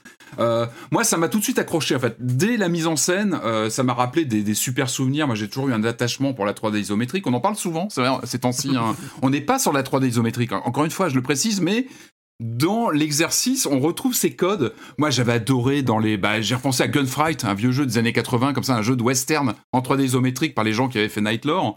Et moi, ça m'a rappelé aussi toutes les productions chez Océan de Denton Design, euh, les Great Escape, où il fallait, on était comme ça dans une, un- comment dire, un camp de concentration, où il fallait s'évader, ou euh, Where Time Stood Still, qui était plus comme ça sur de la, comme ça, du fantastique. Et ça me rappelle immédiatement, moi, ces codes de 3D isométrique où tu tu t'amuses avec des mécaniques. Alors là, ça va être des objets qu'on va qu'on va qu'on va bouger, on fouille un peu partout. Enfin moi en plus que cette collectionnite que vous connaissez, j'en parle souvent. Là, on fouille tout. On peut tout explorer, chaque raccoin, chaque euh, chaque placard, on va on va on va attraper des objets, etc. Et il y a vraiment ces mécaniques. Moi, j'ai on est sur du gameplay émergent, c'est-à-dire qu'il y a des il y a des systèmes de dans le jeu de comment dire de feu qui va se, se mettre en place. On fait tomber un comment je sais pas, on va faire on va mettre le feu si- on fait exploser un, voilà, un baril euh, en rouge, bah, euh, qui qui est bien voyant, on va tirer, ça, le feu peut se répandre. On peut s'amuser comme ça avec des mécaniques qui sont bien intégrées au jeu. Et on a cette sorte d'inertie des possibles qu'on a toujours avec ces, ces jeux comme ça qui essaient de, comme ça, de combiner plusieurs mécaniques de, de, de, de, de, systèmes qui vont interagir entre eux. C'est-à-dire que de- une séquence de gunfight, de, combat face à des ennemis, va pouvoir comme ça faire interagir des éléments extérieurs Ouais. au personnage. C'est-à-dire qu'on va, ben, un feu peut se répandre, on va faire tomber euh, des, des événements, enfin des, des, des mécaniques euh, qui, qui, qui attaquent comme ça. Je sais pas si je suis clair, mais voilà, il y, a- il y a pas mal de. C'est très riche en fait. Ça peut avoir un aspect assez. euh, Bah, faut- ça, ça- utilise beaucoup on- euh, l'environnement en fait. C'est-à-dire que il y a des combats, c'est quand même un jeu vachement axé euh, confrontation, donc euh, combat. On parlera de l'aspect infiltration peut-être un petit peu, mais euh, Aussi, ouais, qui s'intègre euh, aussi, ouais. euh, mais c'est un jeu où il va falloir très vite apprendre à jouer avec l'environnement parce que euh, bah, je, je- je l'aborde très vite, je te donne la main, mais parce que c'est vrai qu'au début, on a l'impression de. Même, on, on a vraiment l'impression de, de- de débarquer dans un jeu d'infiltration. Euh, Ouais, parce ouais. que, euh, bah, y a, on arrive façon Assassin's Creed ou, ou autre chose. C'est-à-dire, on arrive sur des forts, sur des camps où il y a plein d'ennemis, on est en zone hostile, on a une cible ou euh, plusieurs, un objectif, on va dire, et il y a plein de gardes, et il y a cette espèce de, de mini-map avec les cônes de vue des, des gardes. Donc là, on est vraiment sur euh, les, les codes euh, du jeu d'infiltration. Infiltration Sauf à que, l'ancienne. sauf que, il y a tellement de gardes, parce qu'il y, il y en a beaucoup, C'est ingérable. ouais. j'ai tenté euh, plusieurs fois de faire de la pure infiltration. D'une part, ça prend beaucoup trop de temps parce que euh, il y a tellement de cônes qui se superposent et en plus ces petits salauds de développeurs, ils ont pas fait, ils ont pas fait des euh, les, les personnages, ils ont pas leur chemin. Je sais pas si vous avez remarqué Ah, il se ça. déplace, oui, oui. Ils font pas le même chemin à chaque euh, fois. Donc en fait, tout est code du jeu d'infiltration qui est bon. Alors c'est quoi sa ronde à lui? C'est quoi sa Euh, routine? Ouais, tu la perds euh, tout de suite. euh. Et tu la perds tout de suite parce que en fait le mec il fait un tour donc tu dis ah ah, la prochaine fois je me mets ici et donc je l'attends et là il, se- il part à l'autre bout de la map le con Et Enfin, ça, il faut arrêter Et t'en as un autre, un qui débarque. et t'en de as un nulle autre qui part et débarque qui- derrière toi Ouais, alors qu'il ça- est jamais venu par là et, ça, Et c'est et intéressant parce que ça rejoint, tu vois, je te parlais d'inertie. Il y a une Ouais. sorte d'inertie dans le jeu, de, de gameplay émergent qui fait que tu sais jamais trop ce qui va arriver en fait. rien que Et ça, ça, je trouve que c'est. Rien que rien que ces, ces, ces routes euh, qui sont à l'opposé euh, des forbi- des euh, des horizons par exemple tu sais où Mm. tu, tu peux sur les robots euh, t'as la- la- t'as la- tu peux même faire apparaître le trajet avant Ouais, tu sais où il tout va, seul tu sais où il va aller là mais c'est le J'étais mais- et, et j'étais vraiment sur le cul quand je me suis rendu compte de ça. C'est c'est- mais c'est pour ça que j'y arrive pas en fait. C'est c'est et après ça et alors moi mon problème c'est que l'infiltration ça marchouille euh, parce que c'est ou c'est long ou c'est très long. C'est très Et- long. Ouais, c'est Et très, après long. quand tu Et puis c'est un peu voué à l'échec aussi. Ouais. et, quand, et le gunfight, euh, c'est un peu violent. Hein. Euh. Les gunfights sont très durs. Hein. Et Ouais. c'est- c'est peut-être euh, c'est peut-être aussi une limitation. Enfin, moi, j'ai joué sur console donc avec un stick, euh, donc à, deux, deux, deux, comment dire, deux sticks analogiques. Et c'est vrai que les combats, autant l'exploration, tout ça, j'ai pas eu trop de problèmes. Il faut rappeler un petit peu le, le principe du jeu que je trouve très malin aussi. Mm, mm. C'est le côté. donc, on commence dans notre ferme où on avait refait notre vie, et puis bon, bah, on s'en va parce qu'il y a un drame qui arrive. Et on se retrouve dans une carte en fait assez large. Ouais. Et, et là, je trouve aussi qu'il y a une mécanique assez intéressante, c'est que on est presque sur un principe de jeu de plateau. En fait, on a, on a cette, cette grande carte ouverte comme un monde ouvert, à part que c'est pas un monde ouvert qu'on va explorer euh, librement. On est sur un, des points comme ça, des points d'intérêt. Ça va être un objectif pour remplir une mission ou une mission secondaire. Il y a pas mal de, de missions secondaires, notamment d'aller, euh, en tant que chasseur de primes, aller euh, buter une cible pour récupérer de l'argent, etc. Mais on est sur une carte ouverte, et puis on va, on va, on va poser des points comme ça. On va aller, comme si on est vraiment. Moi, j'ai vraiment cette image d'un jeu de plateau, en fait, avec des pions qu'on va placer. Et, et, et ce qui est vraiment intéressant, c'est quand on arrive sur un lieu, on arrive comme ça, c'est comme si on arrivait dans une forme de donjon en fait, euh, pour reprendre un peu de mécanique de jeu qu'on connaît bien. Et, ça permet, c'est tout bête, moi j'y ai joué pas mal au courant de la semaine là, ça permet vraiment de feuilletonner ta partie, c'est-à-dire que tu, peux arrêter la partie, tu reviens dans une, comme ça, dans une encoche de jeu qui est bien identifiée, tu vas rentrer dans un, encore une fois, un donjon où ça va plutôt être une scène où tu vas aller, euh, voilà, comme tu disais, viser un- un- une cible ou alors continuer une exploration ou continuer ton, enquête, ton aventure dans le tronçon principal. Et, euh, et c'est plutôt pas mal, je trouve qu'ils ont vraiment joué parce que je pense que se lancer dans un pur monde ouvert, ça aurait été lassant, c'était pas une bonne idée. Là, les déplacements se font en un clic et là, on voit son personnage qui avance. Et un peu avec une méthode à la Final Fantasy, c'est-à-dire que les déplacements se font et puis on peut avoir des événements qui arrivent de façon. euh, on peut être attaqué d'un seul coup ou alors on peut avoir une alerte, tiens, on vient de trouver un endroit intéressant. Donc on voit un peu notre pion sur la carte qui peut ou bien s'arrêter, décider de s'arrêter, tiens, je viens de trouver un endroit qui peut peut-être cacher quelque chose, donc j'y vais. Ou alors pareil, une indication d'un personnage sur un endroit dans la carte, dans le monde ouvert, euh, va nous donner un point qu'on va pouvoir aller explorer pour trouver un trésor, etc. Enfin, ça foisonne et je trouve que ce, ce côté, euh, voilà, encore une fois, monde ouvert avec des, des mécaniques comme ça de points d'in- d'intérêt sous forme de donjon est très bien joué en fait. Ça permet de réduire un peu la voilure du jeu, de pas avoir un pur open world qui serait ingérable sur de la 3D isométrique, enfin en tout cas une 3D isométrique malléable, mais bon, la mise en scène ne s'y prêtait pas forcément très bien, et je trouve que ça fonctionne. Et ce côté, ouais, euh, euh, déplacement long avec les jours qui passent, il y a aussi euh, toute une chronologie avec des fois des quêtes qui doivent se faire en 3-4 jours. Il faut aussi gérer son temps, ses déplacements, en dehors de tout ce qui est gestion évidemment des caractéristiques du personnage, euh, ce, ce, ce, comment dire, cet inventaire gargantuesque, gargantuesque, on se retrouve avec des dizaines de trucs, faut faire le tri, rejeter, euh, revendre, enfin bon, on connaît un peu les mécaniques, mais ça c'est quand même très présent. pour moi, l'intérêt, c'est ce côté euh, imprévu. Lorsqu'on lance une mission, on sait jamais comment ça va se dérouler. Il y a vraiment cette, cette- cette part de, de de- d'organique du jeu qui, qui- est vraiment là. on sait- Il y, a- vraiment des choses qui se Mhm. passent qu'on peut pas maîtriser. Je trouve ça intéressant. Après, effectivement, je pense qu'il a du mal parfois à se décider. Alors, je sais pas si peut-être qu'il est plus confortable sur PC. Euh, moi, j'ai vraiment eu des, des difficultés lorsque la- l'action devient plus tendue, lorsqu'on a vraiment des, des ennemis en face de soi ou des cibles euh, qui se laissent pas faire. On sent que quand on revient sur de l'action pure et dure en twin stick shooter, du coup, c'est beaucoup plus compliqué. Je trouve qu'il a plus de mal à gérer cet aspect action. Euh, le niveau de difficulté explose très très vite. Euh, ça peut être décourageant, donc là il faut vraiment penser, penser à bien gérer votre inventaire, reprendre la bonne arme, euh, bien gérer ses munitions, etc. Parce que il y a un côté presque réaliste, et ça c'est important dans le western. Le western c'est un jeu, c'est un genre où les, les affrontements sont secs, nerveux par définition, et je trouve que ça rend très très bien ça. Ça quand tu te planques derrière un objet, euh, tu dois gérer ton- la recharge de ton arme, ça prend du temps. Euh, on n'est pas sur du tour par tour. Par contre, il y a vraiment cette gestion qui est vraiment importante des armes, du, du timing des armes. Et euh, c'est vrai que le côté action, en plus avec cette caméra que j'aime beaucoup pour la mise en scène, j'aime la narration mais en 3D isométrique ou simili 3D isométrique. Par contre, lors des combats, ça devient plus tendu en général. Ouais, c'est un peu, des fois, c'est un peu un problème, Ouais. je trouve, la caméra dans les combats. Euh, moi, j'ai pas assez joué pour avoir un avis vraiment éclairé, mais euh... mais ouais, les combats sont super chauds.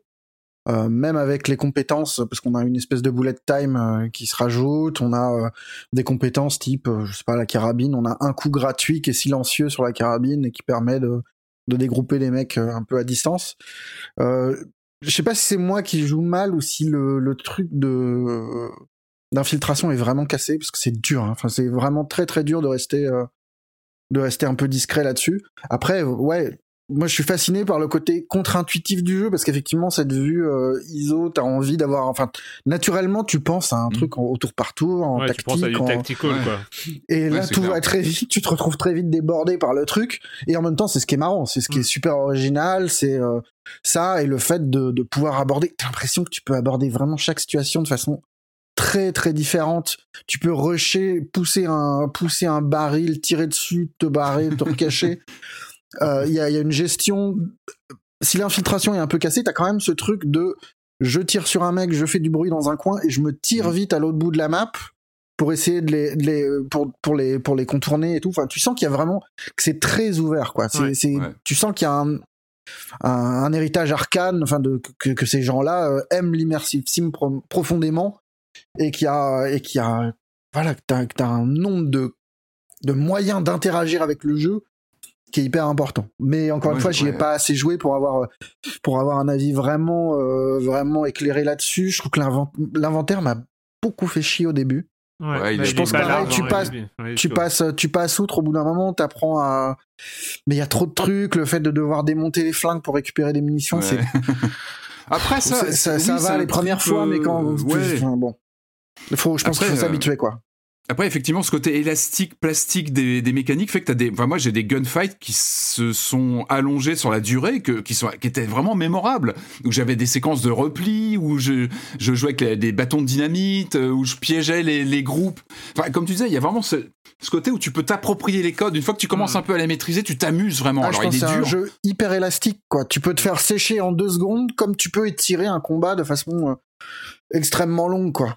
Un truc important, il faut pas oublier, il y, a il y a un système de sauvegarde rapide. C'est tout bête, hein, mais c'est un détail Il important. C'est que quand tu expérimentes, Il faut y penser à la sauvegarde rapide. Mais ouais, mais c'est vraiment important et, et c'est- c'est- c'était vital qu'ils le fassent et ils l'ont fait et du coup ça te permet vraiment bah, d'avancer dans une mission et puis de faire de l'expérimentation, de te dire bon allez là je fais une sauvegarde propre, Ouais. je, suis, je suis bien avancé, allez je tente des trucs et là c'est génial, c'est que on se retrouve avec des ces fameuses boucles temporelles dont on parle Mm, souvent ces derniers temps et là tu peux vraiment t'amuser avec ça, à, à créer de bah, avec ces, systèmes très organiques, à créer des situations pas possibles, à tenter des choses. Bah tiens là, est-ce que je pourrais pas faire sauter euh, euh, trois mecs d'un coup parce qu'ils sont enfermés dans la même maison? Je mets une un, un bâton de dynamite et tu peux vraiment expérimenter. C'est un jeu expérimentation. Je trouve ça, je trouve ça vraiment intéressant. Mais moi, je, alors moi, je trouve que la force de Weird West, vraiment, hein, et, euh, et c'est pas, c'est que, en, fait, autant j'ai des doutes sur cette boucle de gameplay de combat, qui moi, c'est vrai que c'est tellement le bazar que, en tout cas, dans la pure action, c'est-à-dire le moment où tu te fais repère par trois types et qui commencent à te tirer dessus et que toi, tu es sur ton flingue et tu vas changer d'arme pour avoir ton, ta carabine et pas puis taper une jouissif, ouais, à ce munition et tout ça. Bon, je suis un peu perdu, mais encore là, je me dis peut-être que c'est un, un truc de skill qui va venir euh, petit à petit ou que. euh, Mais il y a. Ce qui est fort dans ce jeu-là, c'est que tu as quand même un, un truc qui te pousse, qui est l'univers, euh, Ah, qui est, est chouette, assez hein. incroyable. Euh, le design, alors on, on retrouve hein, au, au design des personnages Cédric Perravernet. Je sais pas si vous vous souvenez, genre, on avait parlé de lui euh, dans l'entretien avec Marine Mac à propos de son livre, Mm. euh, parce qu'elle en parle dans, dans son. C'est évidemment c'est un des, euh, des, des- des créateurs de, de concept art qui a bossé avec Arkane sur, sur notamment sur Dishonored. Euh, Et donc on retrouve ces personnages très très caractéristiques et, et cette ambiance Mm. qu'il est capable Très de western. dégager avec, avec ces personnages. Euh, Très western comic book, quoi, parce qu'il y a quand Ouais. même un truc Ouais. très cel shading, cel shading et compagnie qui, qui est pas mal, qui est chouette, je trouve. Ouais, ça puis un de visuel qui est, euh, Ouais, et puis un visuel qui est très raccord avec l'ambiance assez ésotérique, euh, nébuleux, noir, en fait, très sombre. Ouais. euh, Enfin, le surnaturel est là et il y a du l'univers- mystique. Et l'u- et l'univers, je trouve qu'il y a, y a un vrai bel équilibre entre la narration avec une vraie histoire, c'est-à-dire tu as un Mhm. vrai objectif euh, en tant que personnage euh, d'avancer dans le jeu, de découvrir, mais qui va te permettre de découvrir l'univers lui-même, tout l'univers du jeu qui est ultra complexe, ultra développé, avec euh, des factions, avec, euh, des, avec une mythologie propre, Mhm. avec des créatures, parce que comme on l'a dit, on est sur euh, ce- ce- cet univers magique, euh, western magie, Ouais. euh, qui, est, qui est vraiment vraiment super. Et, là, je trouve que c'est la force du jeu, c'est de, de te pousser, même si euh, t'accroches pas top au gameplay de combat, euh, Mhm. bah, de te pousser quand même par euh, ces mécaniques d'exploration, par ces mécaniques de Mhm. narration, à, carte, avancer quoi. dans le Enfin, jeu, euh, par les dialogues, par, euh, par ce genre de choses. Franchement, il y, a, y a- y a vraiment un esprit Fallout pour moi en termes de. euh, on te met dans un monde que tu connais pas, tu vas découvrir et le monde et ton histoire euh, au fur et à mesure que tu avances. Moi, j'ai retrouvé vraiment euh, cette, cette, euh, ambiance, enfin vraiment ce, ce, ce feeling Fallout euh, qui est, euh, bah, voilà, qui est quand même une référence euh, dans, dans, dans, dans ce, Ah bah dans c'est ce pas rien. Ça, il y, a- il y a quelque chose, je sais pas moi, des jeux, des jeux vidéo sur micro des années 80, dans ce côté un peu cassé, et en même temps qui fait que le ce chaos qui peut arriver avec des personnages qui vont se faire tuer bêtement, des choses. Il y a, il y a- il y a quelques, il y a, déjà ça crée des expériences singulières à chaque partie. Je trouve chaque partie Ouais. se se ressemble pas. Tu te fais pas tuer pareil. Tu, tu te retrouves dans un piège différemment ou tu, tu vas réussir sur un coup de chance. Et puis il y a des trucs tout bêtes. Tu te retrouves en prison, faut que tu payes pour sortir. Enfin c'est vraiment des mécaniques très euh, il y a- il y a une ce monde existe, je sais pas comment expliquer, vraiment comme dans les années 80 où tu avais des jeux comme ça avec des, des formulations de- d'univers, avec euh, une cohérence, avec euh, et en même temps très euh, très expérimental, je trouve. Et euh, en tout cas, il y a une vraie personnalité, quoi. Y a et encore une fois, c'est le chaos, c'est organique. euh, tu sais jamais trop ce qui va se passer. Et rien que pour ça, à chaque partie, moi, je me disais ah ouais, d'accord, bon bah je vais faire comme ça ou c'est rigolo parce qu'on on ressent. Alors après, on en a parlé, je crois, il y a, il y a deux émissions hein, à propos de, de, de, de l'enquête de People Make Games, euh, de, dire que euh, bah, quand il y a des personnalités, il faut toujours se méfier. C'est pas des personnalités qui font des jeux vidéo, c'est des équipes et tout ça. Mais il y a quand même quelque chose euh, avec Raphaël Colantonio. Hein, euh, en fait, c'est vrai que c'était le boss d'Arkane, donc il était plus. Mm. bah, quand on regarde les crédits des jeux, des derniers jeux, il est directeur créatif, donc on sait aussi que euh, bon, c'est aussi quelqu'un qui est. Alors que sur Axe Le premier jeu, euh, Ah, le le, fameux, premier ouais. jeu d'Arkane, euh, bah il était euh, là, il était game director, il était level designer, level programmeur, quasiment musicien aussi. Enfin, tu vois, il, il avait et on, on sent aussi cette volonté de, de revenir à, à, quelque- à un scope de jeu plus Ouais, raisonnable que, que là où sont partis Arkane qui sont sur les, les AAA et c'est super aussi parce Ouais. qu'ils se débrouillent. Mais euh, mais, je Mais trouve qu'il a gardant- réussi en- son, pari, son pari là pour le coup. mais en gardant certains aspects de justement des grosses productions, ce côté Ah oui. Euh, voilà où, des, des situations sont générées au sein du jeu qui sont pas forcément euh, que tu voilà que tu peux pas vraiment maîtriser. Enfin, il y a vraiment ce côté chaotique. euh, bah, qui, qui, qui le rend fascinant. Alors après, ouais, c'est vrai qu'on parlait des combats, et c'est vrai que moi, j'ai combien de fois je me suis bataillé avec la caméra, même pendant les combats, Mhm. pour viser des personnages qui arrivent. Encore une fois, c'est vraiment le, quelque part le point faible, c'est l'action. Ouais, à recentrer la caméra alors que t'es en train de viser un perso, t'as du mal. Alors peut-être que voilà, il faudrait que j'essaye sur PC, peut-être que c'est plus euh, à la manette. C'est vrai qu'il y y a- en fait, tu redoutes t'es plus à préparer euh, tes combats ou à piéger les ennemis. Et en fait, le, quand, tu, quand tu, tu te retrouves face à du, à du gunfight contre 4-5 mecs, tu sais que ça va être très très très compliqué en fait. Alors, sach- sachant, que tu peux recruter des alliés, euh, donc Ouais, tu ah peux oui, faire tes- Oui, ça tu peux, euh, tu peux mal, faire hein. tes missions avec deux potes euh, qui, et ça, Ouais. ça, ça- ça simplifie aussi. Et Ah, que aussi, tu as, tout un système de récupération d'alliés par la narration qui Mm. peuvent à- à- à- débarquer un peu façon Deus Ex Machina dans des moments où tu es en galère. Ouais, on arrive, t'es pas bien. Ouais, Ouais, on arrive. Et, euh, et- et C'est pour le coup, il y a- il y a- c'est pour ça que je parle de, de- de tout l'univers, de tout le lore euh, Weird West, le lore de jeu et le lore euh, de, de narration qui, euh, qui sont vraiment super intéressants. Et pour moi, c'est une- vraiment une, une belle réussite avec tous les bémols que je mets sur la boucle de gameplay principale qui est, euh, qui est, qui est le gunfight. Euh, donc ça s'appelle Weird West, c'est disponible partout, euh, PC, Xbox, PlayStation, et à 40 euros et sur le Game Pass pour ceux qui y sont abonnés. Et si vous aimez cet univers-là, moi je vous conseille Pretty Deadly, qui était un comics de Kelly Sue DeConnick et, euh, et Marios, qui était sorti, je crois, chez Glénat, D'accord. qui est très western fantasy, euh, assez bien. brutal et chouette. D'accord. Cool. Du tout. Bonne, bonne reco. Euh, bah avant de continuer avec les jeux vidéo, c'est le moment, bien sûr, tant attendu, euh, de la chronique jeux de société de Jérémy Kletskin. Salut, Jérémy.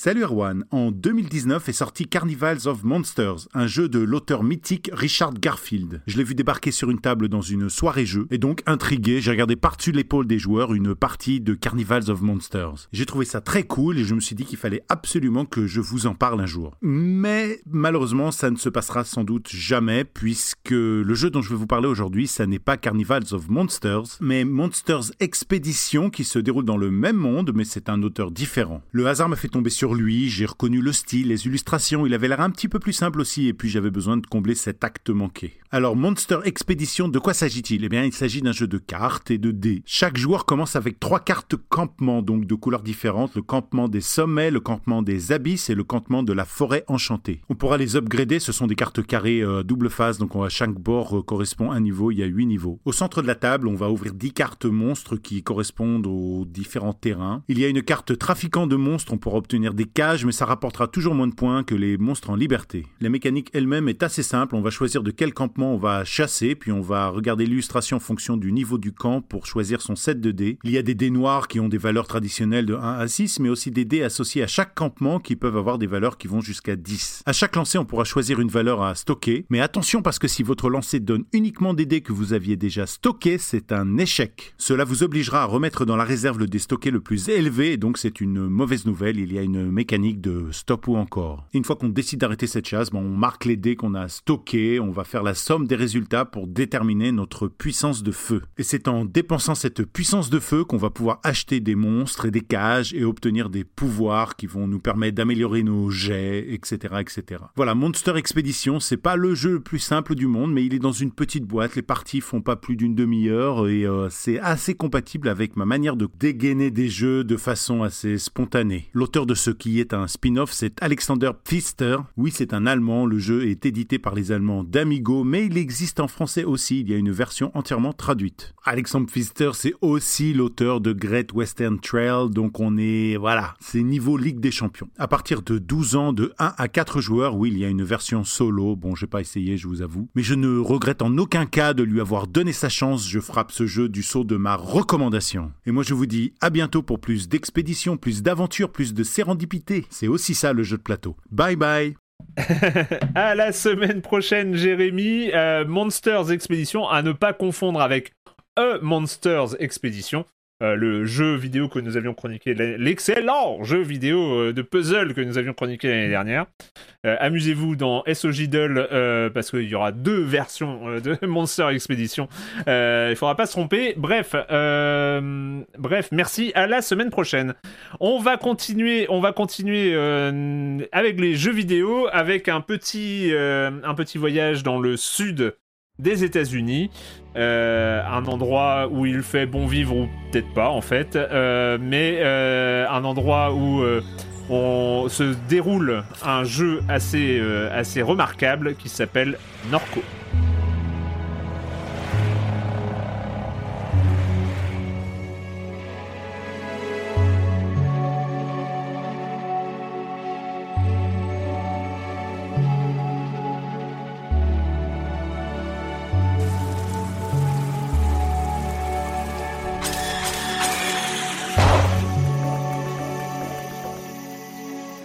Norco, donc du studio américain, je pense, euh, qui s'appelle Geography of Robots. Rien que le nom du studio, c'est bon formidable. On, se- on sent déjà qu'on est, on est, on est sur euh, quelque chose d'exceptionnel. On lance le jeu. Et forcément, si on a joué à Disco Elysium dans les mois qui, ont, euh, qui se sont passés, forcément, il y a quelque chose. Ah, il y a, il y a un feeling en commun qui se passe. Euh, Marius, Norco, euh, qu'est-ce que qu'est-ce que ça donne Ouais, bah, comme tu dis, je pense que le meilleur moyen de le placer euh, sur la map, c'est de dire que c'est une espèce de rejeton entre Disco Elysium, If on a Winter's Night. Tu parlais de Kentucky Road Zero Mm. aussi avant l'émission. C'est très juste. Moi, je t'ai saoulé tout de suite avec un truc. C'est, je trouve que le jeu est, enfin, le truc qui m'a sauté à la tronche, c'est à quel point le jeu est incarné géographiquement. Et ça m'a fait réaliser à quel point euh, bah, les environnements c'est hyper important dans le jeu vidéo, l'espace de jeu, c'est, un truc auquel on pense en permanence sans même s'en rendre compte. Et en fait là d'un coup, le truc m'apparaissait le truc que bah en général ces lieux sont imaginaires, sont très larges, sont imagés, mais c'est rarement des territoires euh, où vivent ou dont sont issus les euh, les développeurs. C'est rarement incarné comme ça à ce point-là, je trouve. Hmm. Là, tout de suite, ce truc, euh, même sans savoir euh, ce qu'est Norco, où ça se trouve, euh, il y a un truc tellement ancré dans, des petits détails, dans une façon de mettre en scène les lieux, qui, bah, qui témoigne d'un truc qui est pas anodin, quoi. C'est pas juste de l'imaginaire. Alors, du coup, moi, tout de suite, j'ai été voir sur euh, Wikipédia. C'est quoi Norco? Qu'est-ce que c'est? Est-ce que ça existe vraiment? Ça existe vraiment? Euh, j'ai pas bien compris si c'était une ville, mais je pense pas. J'ai l'impression que c'est un- une unité de recensement. Euh, Ah, si, pour moi, c'est une, et- c'est une ville, ouais, une ville de 30 000 habitants, mais qui est, qui est notable pour deux choses. C'est que l'ancien batteur de Blink 182, il tient un magasin de tacos. Et euh, ça a été le théâtre d'une fusillade en 80. Et euh, il y a effectivement bah, la, la compagnie, enfin l'économie euh, de la ville repose essentiellement sur la sur Shell, donc qui est euh, directement en fait euh, présente dans, dans le jeu Norco, euh, mais euh, sous le nom de Shield. Oui, c'est la banlieue, euh, c'est la grande banlieue en gros de, de, New Orleans. Quand tu comprends, enfin. Et ça a été le territoire d'un- d'une des premières ré- révoltes d'esclaves aussi. Parce qu'avant de devenir une ville pétrolière, c'était euh, une, euh, c'était connu pour le- le- les exploitations de sucre de canne et il y a eu une révolte de- d'esclaves français qui sont euh, qui sont affranchis et euh, du coup ils ont été obligés de basculer leur économie. Et bref, tout ça est pas directement évoqué dans le jeu, mais ça se ressent. Hmm. Il y a une façon de faire comprendre que l'espace est, euh, est pétri d'histoire euh, et, et ça se ressent d'autant plus et de façon encore plus imagée qu'on n'est pas dans un réalisme direct puisque Oui. le jeu se passe dans un futur euh, proche. Euh, je sais pas si c'est daté, mais je crois pas. Et il est construit de façon bizarre parce que le, le jeu commence, euh, on nous raconte comment une jeune fille quitte sa famille et se retrouve sur la route. Il y a un côté un peu vagabond, gr- grande Amérique des vagabonds, avec on, on choisit quel état on traverse, qu'on Mm. voit un petit peu, et, et finalement après cette introduction qui pose un, contexte d'une Amérique qui est vraiment à feu et à sang, euh, complètement à côté de la plaque et, euh, moribonde, euh, on est rappelé chez nous, donc à Norco, pour euh, l'enterrement de notre mère. Et, et on se retrouve à l'inverse de cette, cette espèce d'image d'apocalypse qu'on nous montre au début. On se retrouve dans une chambre d'ado avec un petit soleil déclinant, c'est extrêmement chaleureux et en même temps un peu chelou parce qu'on se retrouve à euh, attraper euh, une peluche, un, singe et on fait des fights de regard avec le singe et tout, est très très étrange et un peu euh, poisseux. Enfin moi c'est vraiment le truc, le grand truc je trouve du jeu, c'est qu'il est, euh, l'air a l'air poisseux, tu- on sent qu'il y a un truc acre partout, Mm. tout est un peu bizarre, on, on sent qu'on est dans du réalisme, mais en même temps, euh, quand on fouille un peu cette maison, on se retrouve nez à nez avec un robot. euh, enfin, tout est très étrange et en même temps hyper incarné, hyper euh, ancré dans le folklore local. Et, et le jeu se déroule sous la forme d'un d'un point and click. On fouille un peu l'environnement pour interagir avec lui. Mais le fond du truc, et c'est pour ça je pense qu'on on, on a tous cette image de, de Disco Elysium, c'est que le, le grand ressort du jeu, c'est le texte.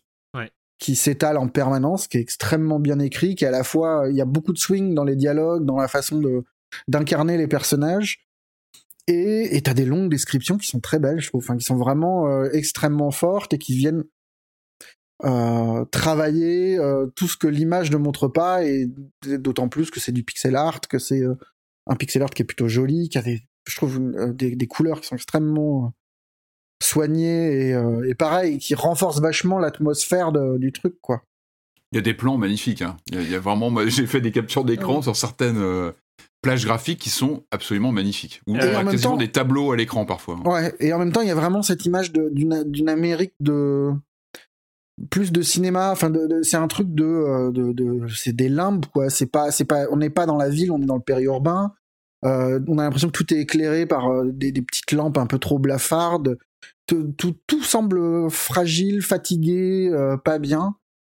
Et nous, on est là dans ce bordel à essayer de retrouver un frangin qui a pas l'air bien non plus et de, reconstruire l'histoire de, cette mère qui, qui, est morte toute seule, qu'on avait abandonnée et qui est en même temps hyper respectée par, par tout le monde dans la communauté ouais. et euh, communauté qui a l'air complètement cintrée quoi. Enfin, tous les gens qu'on croise sont plus bizarres les uns que les autres et alors, juste un point, tu parlais de l'écriture, euh, c'est le point à aborder très très vite, c'est que le jeu n'est pas encore, ça c'est prévu et le jeu n'est pas encore disponible en français. Donc euh, un peu à la manière de quand on a parlé de Disco Elysium au début, hein, ça a mis longtemps à avoir la traduction. Là, a priori, la traduction est, est, est plus imminente qu'elle l'a été à la sortie de Disco Elysium. Et euh... c'est un gros boulot aussi, hein, parce que je trouve que c'est très ouais, imagé a... dans, le, dans, la langue et tout. Donc... C'est un anglais pas facile, hein. c'est pas un anglais euh, courant. c'est très pro... enfin, c'est la manière de, de cette écriture euh, Disco Elysium qui n'était pas ouais. évident, évident non plus. Julie, alors, euh, bah moi, alors je trouve ça très intéressant que euh, Marius ait employé les termes euh, étranges et poisseux parce que euh, parce que justement le, le, jeu vraiment, enfin on sent à quel point il a été influencé par euh, par le genre Southern Gothic. Et ce côté étrange et poisseux, c'est vraiment un truc que je peux ressentir aussi en, lisant du Faulkner. Et tu parlais aussi bah, du côté endroit vraiment localisé géographiquement. Et euh, un truc qui est pas anodin je pense c'est le fait qu'un des développeurs de Geography of Robots est lui-même géographe a grandi à Norco donc en Louisiane. Euh, et on sent vraiment euh, donc l'influence que la ville a, a eu sur lui il, il, parle dans un entretien notamment avec euh, le New Yorker euh, et euh, un autre avec The Gamer de, de, son temps passé en fait comment en fait la ville a imprégné son imaginaire comment il passait son temps et ses après-midi à jouer avec sa sœur à des jeux comme Resident et à imaginer euh, s'il devait y avoir un scénario de jeu vidéo dans ma ville à quoi est-ce que ça pourrait ressembler et forcément euh, le fait qu'il y ait la compagnie pétrolière Shell avec lequel il a une histoire un peu conflictuelle parce qu'on sent que dans, dans Norco il y a une volonté de critiquer enfin de, de, de, critiquer cette industrie, mais on sent aussi euh, que ça fait partie de sa vie, ça fait partie de la vie de sa famille. Euh, il estime que euh, si sa famille a eu du travail, c'est notamment grâce à ça, et c'est une sorte de complexité qu'on retrouve un peu, je trouve, dans le jeu, dans la manière, dans le rapport que peuvent avoir les personnages à cette grosse. Oui, c'est le même attachement que des mineurs.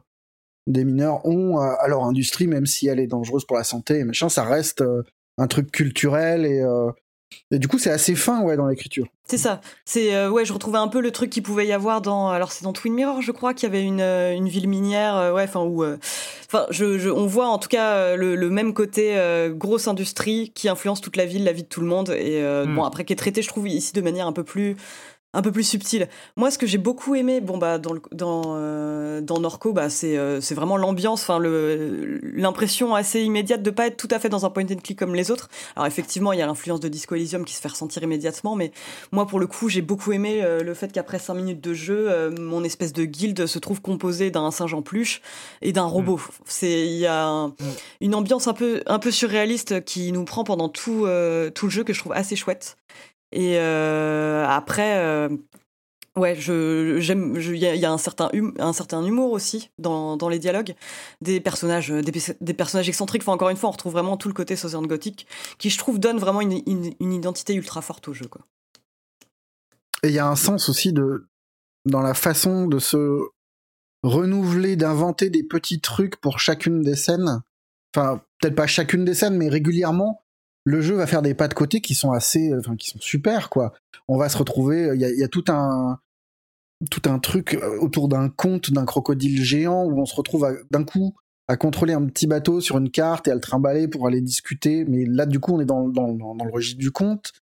Il y a euh, plus tard, il y a une, une comment définir le truc? C'est un labyrinthe textuel où on essaye de, de résoudre une énigme dans un immeuble qui est plongé dans le noir et euh, où il faut trouver le code pour qu'on puisse accéder à la bonne zone et avoir des et le truc est complètement tordu bizarre et c'est super. Enfin c'est vraiment très très drôle les, les mini-jeux marchent vachement bien. C'est vrai qu'il y en a il y en ouais. a plein de différents. Rien que enfin on parlait de la baston de regard avec le, le singe ça c'est un mini-jeu en soi. Euh, bah il y a ouais le truc euh, du conte avec le oui il y a des scènes de fight aussi quoi. Ouais, parce que, ça. Oui. Du coup, on réutilise le, le, la baston de regard comme une arme contre des, des adversaires qu'on peut rencontrer. Et il y a plein de petits trucs à QTE débiles, mais qui marchent bien. Et, et là, cette accumulation-là euh, bah, donne un jeu vraiment très unique, je trouve. Alors moi, j'ai que quelques heures de jeu dessus, j'ai pas eu le temps malheureusement de plus. Le... Puis c'est vrai que l'anglais fait que j'ai pris plus de temps. C'est vrai que c'est pas un anglais qui se lit facile comme ça, donc ça m'a pris un peu plus de temps. Moi, ce que je trouve intéressant, c'est le...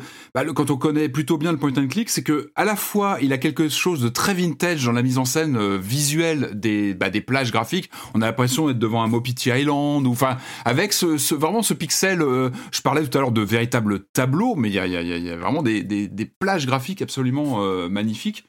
Euh, et puis à côté de ça, il y a derrière donc ce côté assez vintage, il y a cette écriture euh, très euh, très VN pour citer un, un, de, nos, un de nos chroniqueurs qu'on aime bien, visual, le visual novel. Il y a un vrai aspect visual novel qui est là, avec pas mal de textes à lire. Et puis moi, il y a aussi cette narration que j'aime beaucoup via le comment comment il s'appelle ça? C'est une sorte de cartographie Ah oui, mentale du héros. Ouais, Et c'est alors chouette, ça.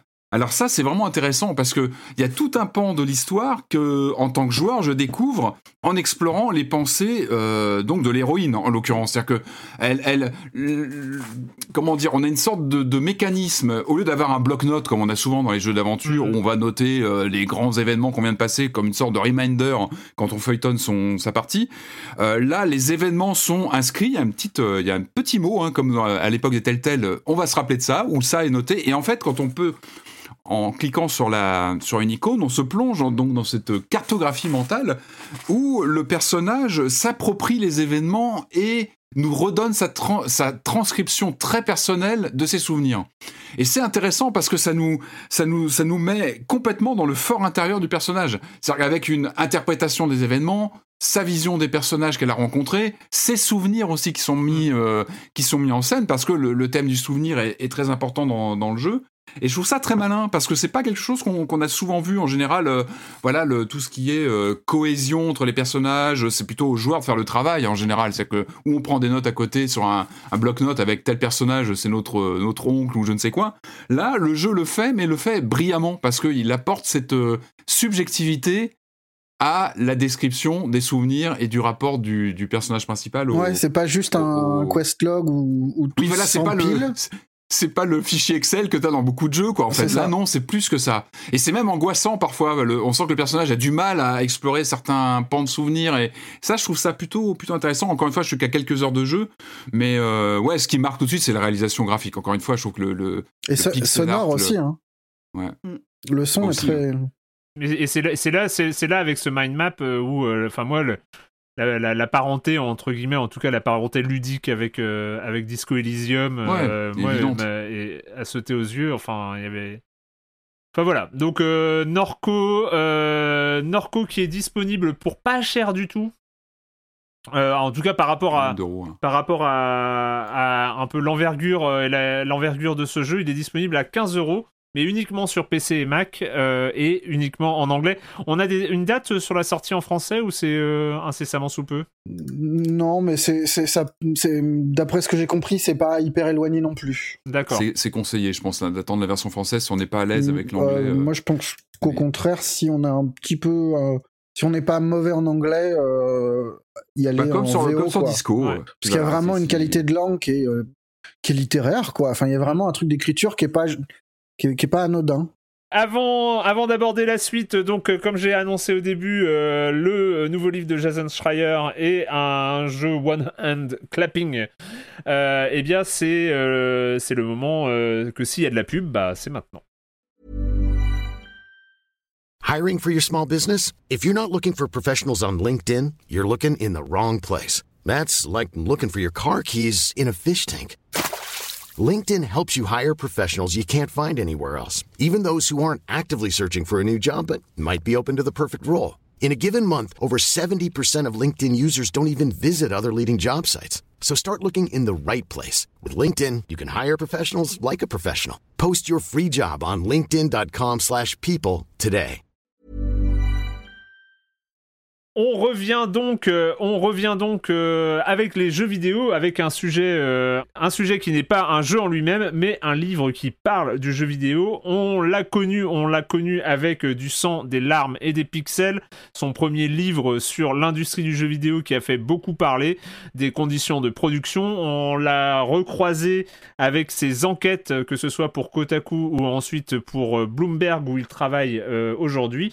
Euh, c'est évidemment, je veux parler évidemment de Jason Schreier, qui vient donc de sortir euh, en fin d'année 2021 en anglais et euh, je crois début mars, début mars en français aux éditions Mana Books. Son nouveau livre Presse Reset, euh, désastre et reconstruction dans l'industrie du jeu vidéo. Donc il reste dans ces thématiques. Euh, on va suivre euh, un peu comme en son habitude différentes histoires, différents récits euh, qui ont voilà qui ont accompagné l'histoire même du jeu vidéo, l'histoire plus récente en tout cas, disons post 2000 surtout.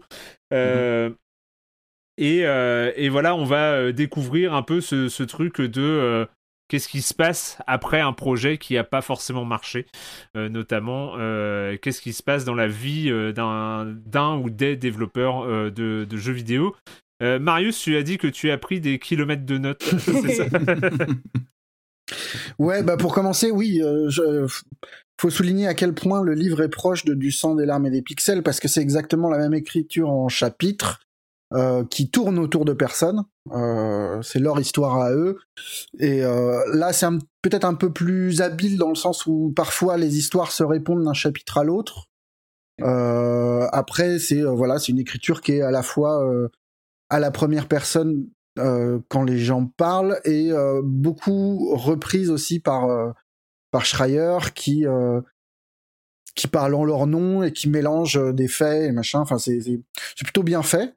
Euh, c'est pas brillant dans l'écriture, mais c'est extrêmement facile à lire. C'est le grand avantage du truc. Vraiment, ça se parcourt très vite et, euh, ça va plutôt euh, direct à l'info.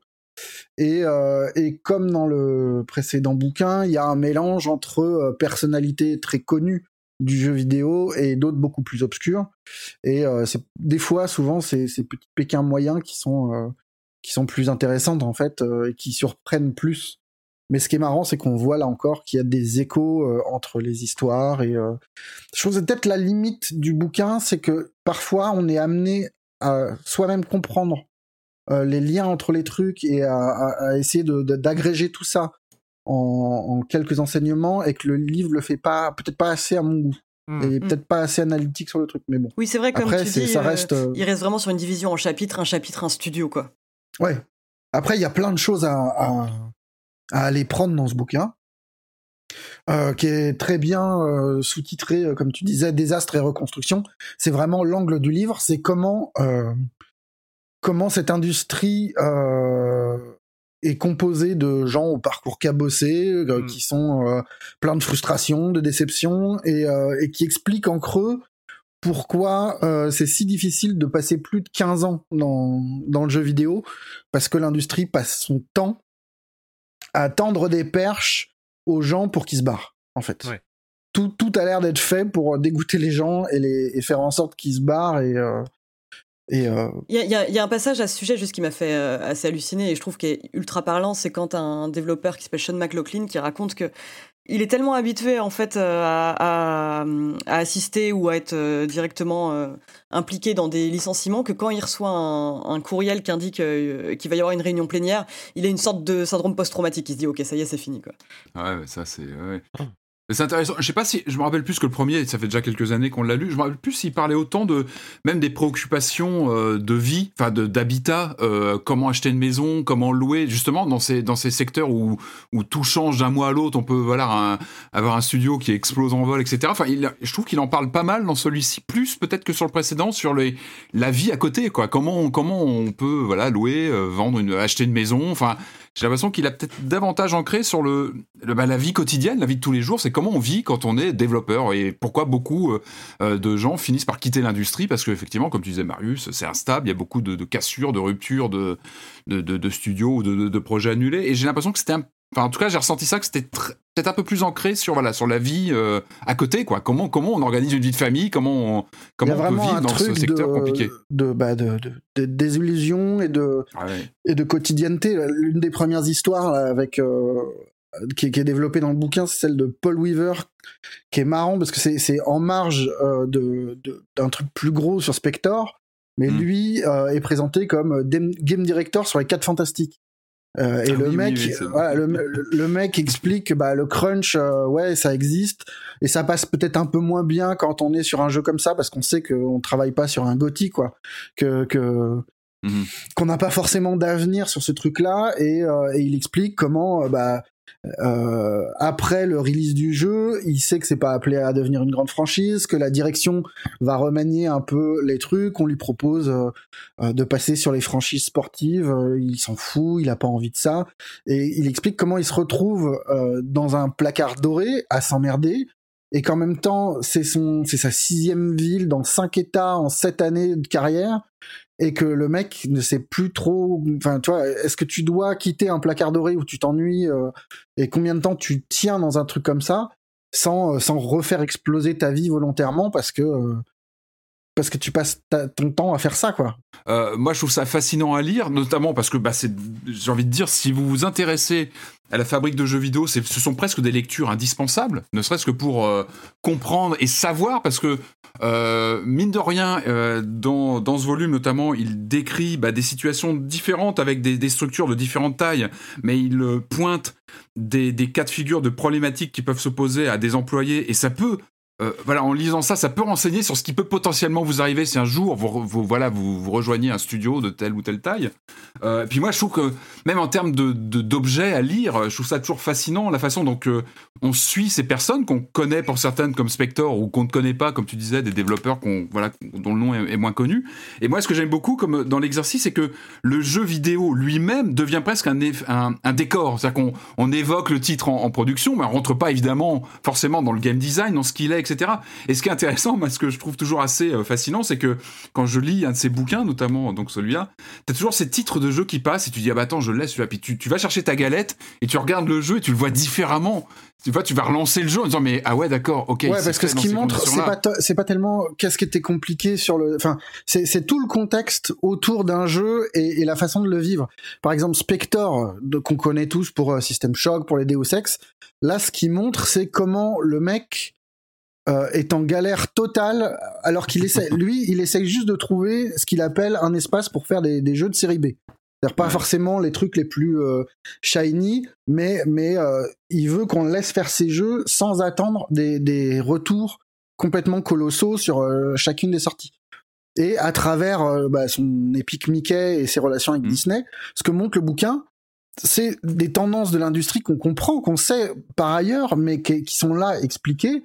C'est euh, comment il faut euh, être sexy en permanence pour les actionnaires. Comment Ouais, un jeu, même s'il est bon, même s'il rentre dans ses frais, même, Même s'il si permet de faire hein. gagner de l'argent, même si tu t'appelles Spector, Mm. il faut qu'il fasse plus que ça au bout d'un moment. Il faut Mm. que euh, il soit une, il soit sexy pour les actionnaires. Et c'est ça qui Mm. revient plusieurs fois dans le bouquin sur les, les plus gros jeux dont on, dont, dont- dont on parle, les Dead Space, toute l'expérience Mm. autour du, de Visceral euh, est, est complètement dingue là-dessus. C'est un jeu qui coûte cher, ne doit pas seulement être rentable, c'est qu'il doit faire rêver les gens qui sont tout en haut de la boîte et euh, et, et la, et la plupart des histoires là que raconte Schreier se passent au moment de bascule où on nous parlait que de, enfin, où on nous expliquait que le, le jeu vidéo solo était mort, que, euh, Mm. que le- la nouvelle vache à lait c'était le multi, et il montre comment à travers euh, les Bioshock, les, les Dead Space, les mecs se retrouvent à être obligés de mettre du multi pour contrer euh, le marché de l'occasion, pour euh, lancer un premier euh, galop d'essai sur la rétention de joueurs et donc sur le game as a service. Et comment les jeux ne parviennent pas euh, à, répondre aux attentes des actionnaires en fait. Ils répondent aux attentes des joueurs, ils répondent aux attentes des développeurs, mais il faut que ton, ton jeu 1 il fait 3 millions de, de, de profits, le jeu 2 il doit en faire 5, et le troisième jeu il doit en faire 10. Et c'est une espèce de boucle comme ça complètement folle, où les mecs, Mhm. on sent qu'ils sont tous dégoûtés, et que ce, et ce qui est bien expliqué dans le bouquin, je trouve, c'est que comment ce truc-là épuise les gens, épuise les studios parce que petit à petit les mecs se tirent, et au final vide complètement les studios d'une culture. C'est comment un jeu qui au départ euh, reposait sur euh, une culture de studio, enfin une franchise, pas un jeu. Euh, comment un truc né d'une culture de studio et se fait progressivement vider par les attentes qui sont au-dessus. Hmm. Et euh, il y a vraiment un truc sur Visceral où on voit les mecs passer euh, sur Battlefield Hardline et où on sent qu'ils Ah perdent oui, un oui. peu un peu un peu le feu et puis après se retrouvent avec des, des directeurs qui viennent d'ailleurs et que leur projet est killé enfin il y a vraiment un truc qui est assez épuisant quoi mentalement et euh, Après, dans les thématiques, il y a aussi tout, tout ce qui- tout- toute la part de relations toxiques au sein des studios. Euh, il y a les, les, les crunchs qui, qui sont mis en scène, qui sont carrément mis en parole dans le bouquin avec des témoignages sur euh, euh, tel employé qui va, être mis, qui va être mis à tel endroit stratégiquement dans la boîte parce qu'on sait que lui, il compte pas ses heures. Donc finalement, on le met à ça une c'est bonne un place qui parce est que... vachement triste je trouve le, le mec ouais, mais qui, c'est qui terrible, bosse parce qui que- explique qu'il est ouais, est passionné de son truc, qui bosse 12 heures par jour volontairement et qui se retrouve manager et réalise pas que cette que, que ce qu'il fait devient une culture de studio. Et, et lui en plus a des mots extrêmement presque enfin à la fois triste et maladroit où il se compare euh, il voit son truc comme euh, les entraînements de de Kobe Bryant. Où il se dit euh, les stars de, de, de sport machin s'entraînent jour et nuit machin. Ouais ok ils sont un peu payés un peu plus payés que nous machin mais il faut que je fasse pareil il faut que je fasse mes preuves et tout Julie? Bah, juste pour reprendre un peu ce qu'ont dit mes, deux comparses, euh, ce, livre, est ultra intéressant euh, bah, parce qu'effectivement, il traite d'une réalité qu'on connaît déjà. C'est le fait que l'industrie du jeu vidéo, c'est une industrie qui est instable pour la plupart des personnes qui y travaillent, mais le fait de, le voir décrit comme ça, de manière aussi incarnée que soit par des développeurs dont on connaît tous le nom ou des personnes euh, un peu plus intermédiaires, disons, enfin qu'on connaît moins, c'est autre chose. Vraiment, le, livre se lit très très bien et je trouve que il se contente pas de dresser un bilan critique. Il propose, enfin, il y a une partie aussi, donc avec euh, pas mal d'entretiens avec des personnes donc qui ont souffert d'un burn-out à un moment du développement, où ils vont esquisser, alors des vraiment des pistes, des potentielles pistes de solutions. Et euh, c'est euh, justement parce que ce que disait Patrick sur le fait que euh, ça s'attarde énormément sur la vie quotidienne des gens. Enfin, ça montre aussi la violence d'une industrie où on peut demander à ses salariés en fait de, tout quitter pour se reloger dans une ville où potentiellement le coût est plus élevé et une ville dont ils peuvent être bah, éjectés très vite parce que ça peut s'effondrer très très rapidement, comme ça a été le cas de plusieurs des studios qu'on voit. Et parmi les, solutions, enfin les solutions, en tout cas les possibilités de transformation évoquées, bah, il y a l'impact du, du à la suite de la pandémie qui est, euh, qui est largement évoqué sur la fin, où ils expliquent bah, effectivement que c'est, enfin plusieurs développeurs disent qu'effectivement il y a un côté euh, euh, compliqué parce que le, télétravail ça peut effectivement faire en sorte que bah, ne pas avoir les mêmes les, employés dans une même pièce ça peut effectivement éviter une forme de stimulation créative. Mais en même temps peut-être que ça pourrait être le début donc bah, d'une industrie où on ne demanderait pas aux gens de tout quitter comme ça, euh, de manière assez, violente hein, finalement, euh, pour euh, aller s'installer dans la ville où se trouve le studio. Puis industrie américaine, faut bien le souligner. Oui. Donc avec un, un tissu social radicalement différent, avec une situation où bah on est viré le lendemain, on pense, on, on remonte même pas à son bureau, on sort, on peut même pas dire au revoir aux Oui, collègues. c'est ça, Voilà, où on, est aussi dans un euh, qu'on contexte. sera pas payé et on peut ne pas revenir au bureau pour prendre ses affaires. Et c'est- ça, c'est pas rien. Il y a aussi, moi, je trouve qu'il appuie pas mal sur tout ce qui est starification toxique. Ouais. On en Bah, ça, hein. oui. parler Ouais, Parce que c'est important, c'est-à-dire qu'on on, on en a déjà régulièrement parlé, mais quand une personnalité comme ça lance un projet, c'est très simple de dire bah c'est le jeu de machin, et c'est pas si simple. Et en général, c'est même régulièrement un facteur toxique dans la Mm. production. Euh, là, c'est notamment Bioshock, hein, où les, les- les- les- voilà, le- comment dire, le travail sur Bioshock avec euh, Ken, Ken Levine. On voit que c'est très compliqué, très compliqué de travailler avec lui, que et enfin que ça crée des, des situations, euh, des situations. Euh, euh, conflictuel, de ou de, de- voilà de, de, de- changement de braquet sur un développement d'un seul coup avec toute la souffrance que ça peut amener. Je trouve que voilà euh, et le cas de Spector est intéressant aussi parce que lui c'est une personnalité, mais là on voit plutôt l'autre aspect justement sur euh, quelqu'un qui, qui essaie plutôt de, rebondir comme il peut et d'apporter ses, enfin de recréer ses, ses jeux dans des dans des conditions radicalement différentes quand il notamment il se retrouve à travailler chez, chez Disney. Enfin il y a plein de cas de figure. Je trouve que c'est un bouquin assez euh, Levine, je trouve ça vraiment passionnant parce que déjà quand tu lis tout, tout le développement de Bioshock Infinite, moi j'avais Ouais, l'impression de revivre, mais Ah, vraiment fou, hein. mot pour mot ce qu'on avait entendu sur euh, Beyond Good and Evil 2. Mm. C'est euh, la façon, la façon de, de, de tout casser, de tout reprendre. Euh, J'ai une idée, je casse tout. Euh, comment tout s'arrête pour faire une démo. euh, et Ouais. qui est à la fois bullshit et en même temps où tout le monde est content parce que d'un coup, bah, en Ouais, sortant ça le truc, hype. ça, ça, Ça ça, la Non, c'est pas tellement ça, c'est que ça fige le développement du jeu sur certaines enfin, sur certaines orientations quoi. Où d'un coup le mec peut plus changer d'avis parce que ça a été montré à la presse Ouais. et que a priori on se fiche sur ce truc-là. Et ce qui est dingue, c'est que il y a donc il y a Ken Levine avec euh, le développement de BioShock Infinite et Mhm. t'as aussi euh, le mec qui est en charge de BioShock 2, donc celui qui est entre les autres et qui, qui explique comment lui est devenu un fanatique, qu'il a pris la tête du truc en se disant là, je cite vraiment, j'ai noté, je croyais vraiment qu'il était impossible de faire un Bioshock sans reproduire la méthode qui avait permis de créer le premier, c'est-à-dire de se soumettre à son auteur. Un petit groupe de génies aux ordres d'un super génie avait créé cette chose incroyable, mais il a fallu payer un prix terrible pour en arriver là. Et après, le mec explique comment, oui, c'est vrai qu'il a complètement déconné parce que les gens venaient le voir dans son bureau en pleurs. Les gens venaient voir euh, les autres directeurs du jeu en pleurs en disant que c'était pas possible de travailler avec lui. Et c'est très étrange de voir un mec des années après dire, en fait, on était complètement taré. Oui, On Mhm. était complètement taré et ce truc-là tient au fait qu'il y a une starification de, du talent et Mhm. que l'entreprise peut pas exister sans les talents.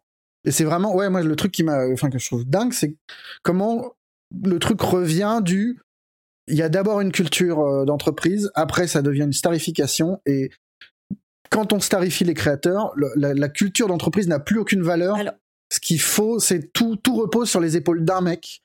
Et tous les sacrés. Et du coup, si ce mec s'en va, il y a plus de studio, tout ferme. Et, euh, et pareil, Ah, c'est complètement dingue de voir à quel point le truc revient avec régularité dans le bouquin. C'est que la façon dont c'est presque institutionnalisé, la, fa- la façon de fermer un studio, c'est on kill un truc et derrière, t'as plein de studios à côté qui reviennent pour faire leur shopping.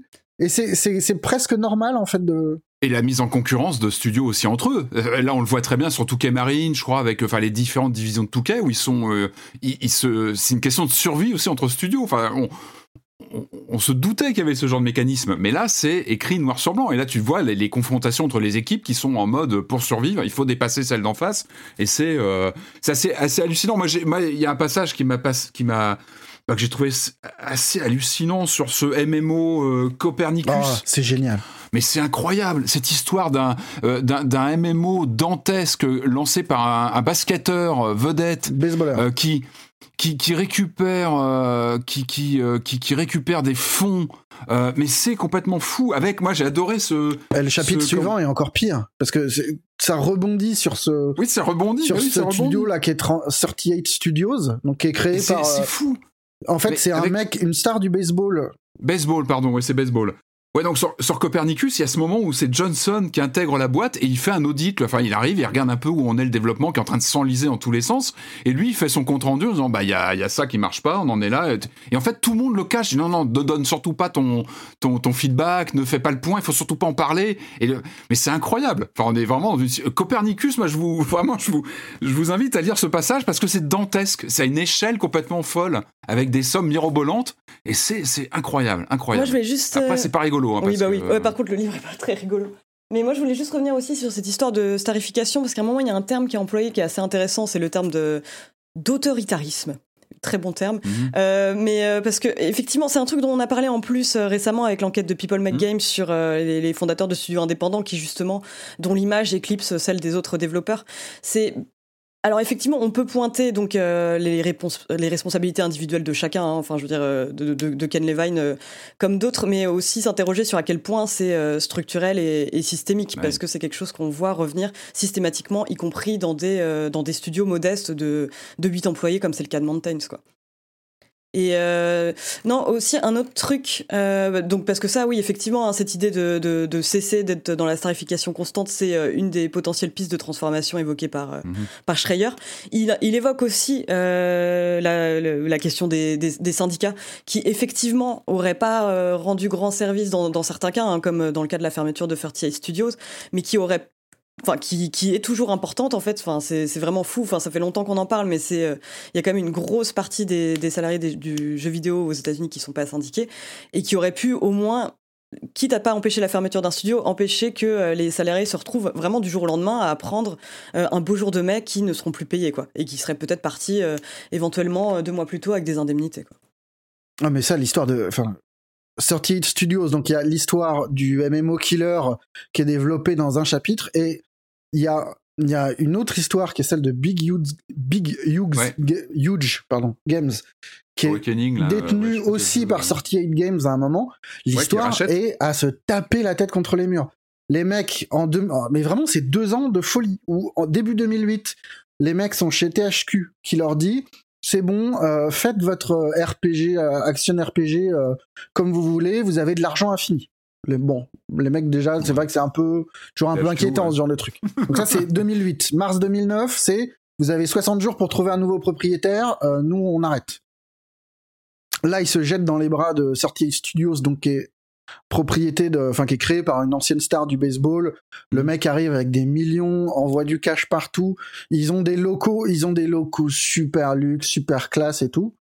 Il a Mais jamais fait de jeux vidéo avant. Hein, Voilà, parce a ça aussi, c'est que le mec vidéo, arrive avec des idées, rien. mais il est plein de bonnes intentions, mais oui, sûrement, mais et il y a des tensions qui naissent assez vite avec donc ce studio là qui est extérieur mais qui est racheté où les mecs disent non mais à un moment il va falloir arrêter d'intervenir dans notre projet vous nous avez racheté c'est pour qu'on finisse ce projet là mais faut arrêter d'injecter des idées toutes les 10 secondes parce que c'est juste pas comme ça que ça fonctionne on peut pas y arriver. Donc si vous continuez nous on démissionne. Et là la direction leur dit bah non non euh, non on va pas arrêter et puis en plus vous êtes tous virés. Toutes les têtes se font décapiter mais le projet du coup continue sans tête il y a plus du tout de relation avec euh, le, le propriétaire. Donc le jeu sort avec un accueil mitigé, mais pas trop mauvais.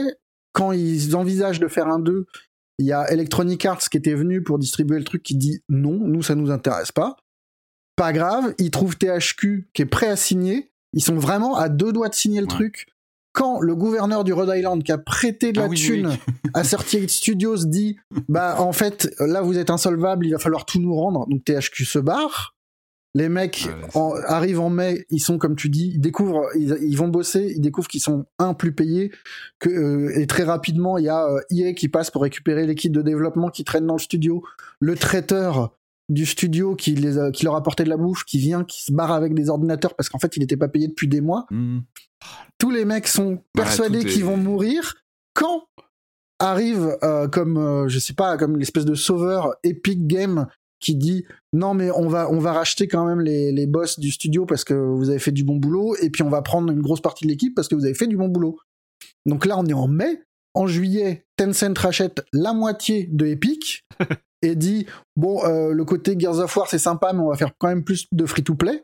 Mike Cap, le mec qui avait racheté le studio, se fait euh, écarter et mis sur la touche sur, euh, sur- chez Epic. Et en février, donc entre juillet où ils sont rachetés et février, il se passe huit mois.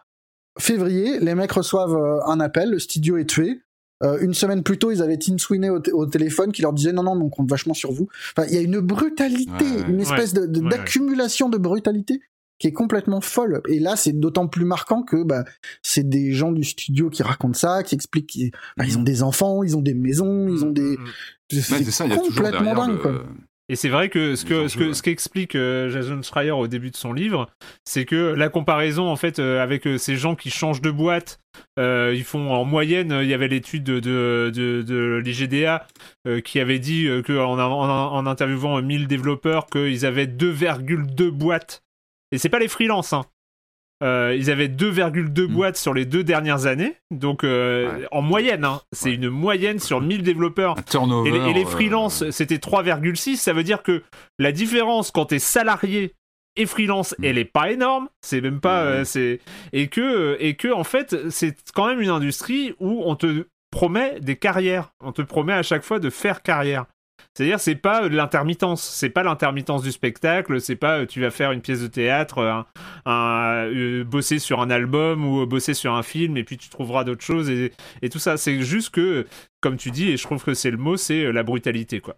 Et même, on voit même, c'est moins développé, mais on voit aussi la vie quand on choisit euh, bah de, de, quitter tout ça pour se lancer en indé et euh, comment bah, il faut renier sur tout, renier sur euh, le, enfin être au strict minimum vital pour survivre, combiner un, un job d'animatrice, de comptable et de, de gestionnaire du truc, et comment ça peut épuiser aussi au, euh, au bout de quelques années, bah de, de, de croire que bah, Stadia va sauver le le truc, qu'un Kickstarter peut sauver le truc aussi, qu'en fait c'est très compliqué et qu'émerger des indés c'est très compliqué. Et euh, Enfin, c'est vraiment la, la, grande brutalité de cette industrie, quoi. Enfin... Donc, euh, press reset de Jason Schreier, Mana Books euh, pour 18 euros, tu m'as dit, Marius C'est ça? Je vérifie en même temps avec mes doigts. Oui, 18 euros et ça fait 416 pages. Voilà, il y a de la lecture. Très précisément. J'écris gros. Hein on va terminer quand même avec un jeu. Quand tu nous as décrit ça, Julie, euh, tout de suite, on s'est dit, il faut absolument qu'on en parle dans Silence on joue. Il paraît qu'en plus, t'assumes à point de faire ça en streaming, donc euh, donc voilà. Ah, non, y a, mais y a je pas... me demande encore pourquoi aujourd'hui, mais oui. C'est ça. Euh, le jeu s'appelle One Hand Clapping.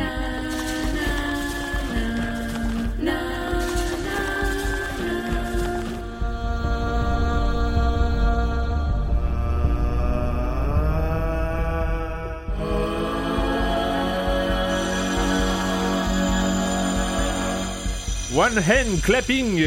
Alors, on, on, on, quoi? On applaudit à une main, ce qui est pas super euh, pratique. C'est vrai, je m'étais même pas posé la question du titre, qui est très étrange hein, quand, quand, on y pense. C'est ça. Euh, un jeu de Bad Dreams Games euh, qui est disponible sur, sur PC. du coup, c'est quoi? Parce que en fait j'ai regardé un peu, hein, j'ai regardé ce que ça donnait sur, sur Twitch. J'ai pas très très bien compris. Alors, bah pour résumer très simplement, c'est un jeu de plateforme, euh, un, jeu de, un jeu de puzzle plateforme, où en fait c'est la voix du joueur qui fait évoluer euh, le, le, monde dans lequel euh, il se trouve. En fait, on y incarne un petit personnage, mais on peut faire évoluer, euh, qu'on peut, qu'on peut donc déplacer avec les flèches directionnelles, on peut le faire sauter.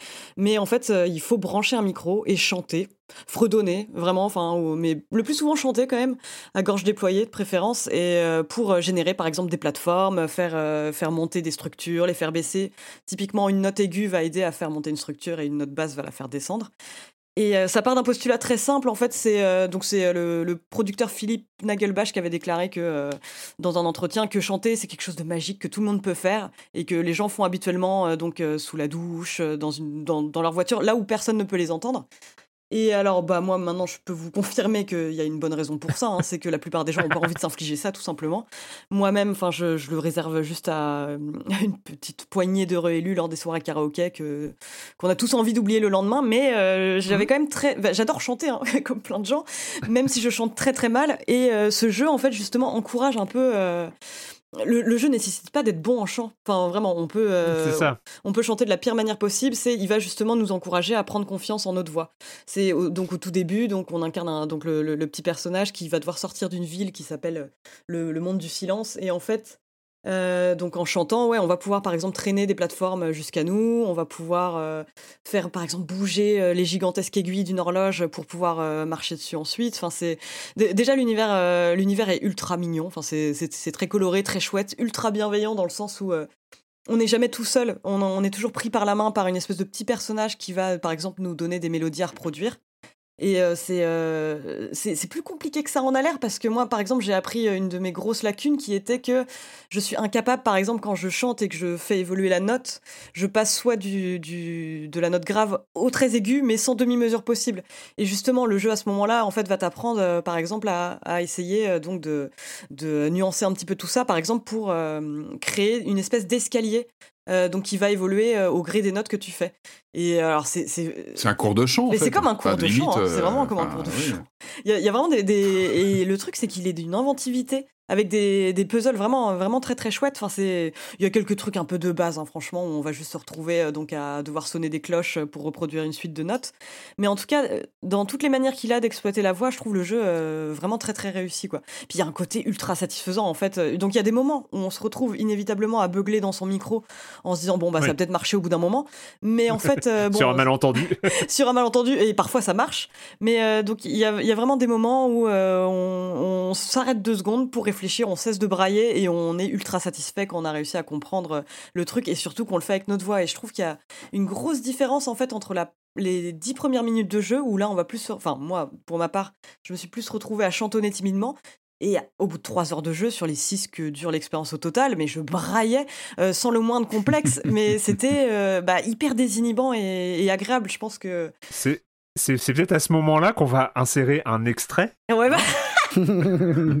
Désolé d'avance pour les auditeurs, vraiment, mais sachez que voilà, euh, pour le contexte, il y a eu euh, deux heures avant euh, de- de- d'avancée timide, et le jeu, c'est le jeu qui m'a poussé, donc. euh, On écoute un extrait. ça. Do ré mi fa sol la si do ré mi fa sol la si do ré mi fa sol la si do. La do ré mi fa sol la si do ré mi fa sol la si do. Ouf. Ouf. Badi badou da di, badi babou. Et Voilà. Shibadi badi baboum bam bim, ski pop pop pop pop.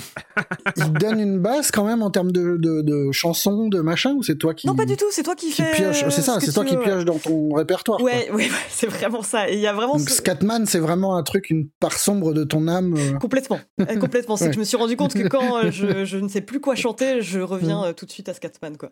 Mais, mais c'est Le c'est le quoi. slogan du jeu. Le slogan du jeu, c'est chante ta propre chanson. Et c'est vraiment ça, même si ta propre chanson ressemble à un truc absolument immonde euh, qui se situe entre euh, bah, donc, euh, du Queen shreddé et du Pavarotti. Voilà, ce qui était étrangement mon cas. Et donc, moi, je le, je le conseille. Bah, Vraiment, je pense que c'est pas anodin, effectivement, qu'il y ait un enfant sur la miniature qu'on voit sur Steam, parce que je pense que c'est un jeu très chouette pour les enfants, mais aussi pour les adultes qui ont envie de rigoler avec leurs amis, parce que vraiment, c'est une expérience de voir, de voir ses amis se désinhiber comme ça. Ah, Est-ce que tu chantes mieux sous la douche, à ton avis, ou Ah, je, je pense honnêtement pas, mais. euh, Non, ok, d'accord. bah, mais par contre, je pense réellement m'être amélioré sur euh, ma manière de faire se succéder des notes, effectivement. Et de tenir une note, ça demande pas mal de souffle, et ça t'entraîne ouais, à tenir une note pendant longtemps, parce que quand tu dois faire venir une plateforme de l'écran, enfin de la partie gauche de ton écran à la partie droite, c'est ça peut être très long, et euh, ça, ça t'apprend ça aussi. Ah, je vais ressortir mes SingStar, là. Tu m'as donné envie, là. Je vais rebrancher les SingStar. Mais c'est marrant parce que moi j'avais presque besoin de l'excuse euh, du platformer pour, euh, pour le faire. Genre je me sortirais pas un SingStar comme ça et là le fait de me dire euh, ma voix fait que le monde va évoluer, ça me ça à me décomplexer. C'est un beau mot, de la fin. Donc, One Hand Clapping de, Dead, de Bad Dream Games, disponible pour une quinzaine d'euros sur, sur PC et sur. Je sais plus. Et sur Google Stadia, dis donc.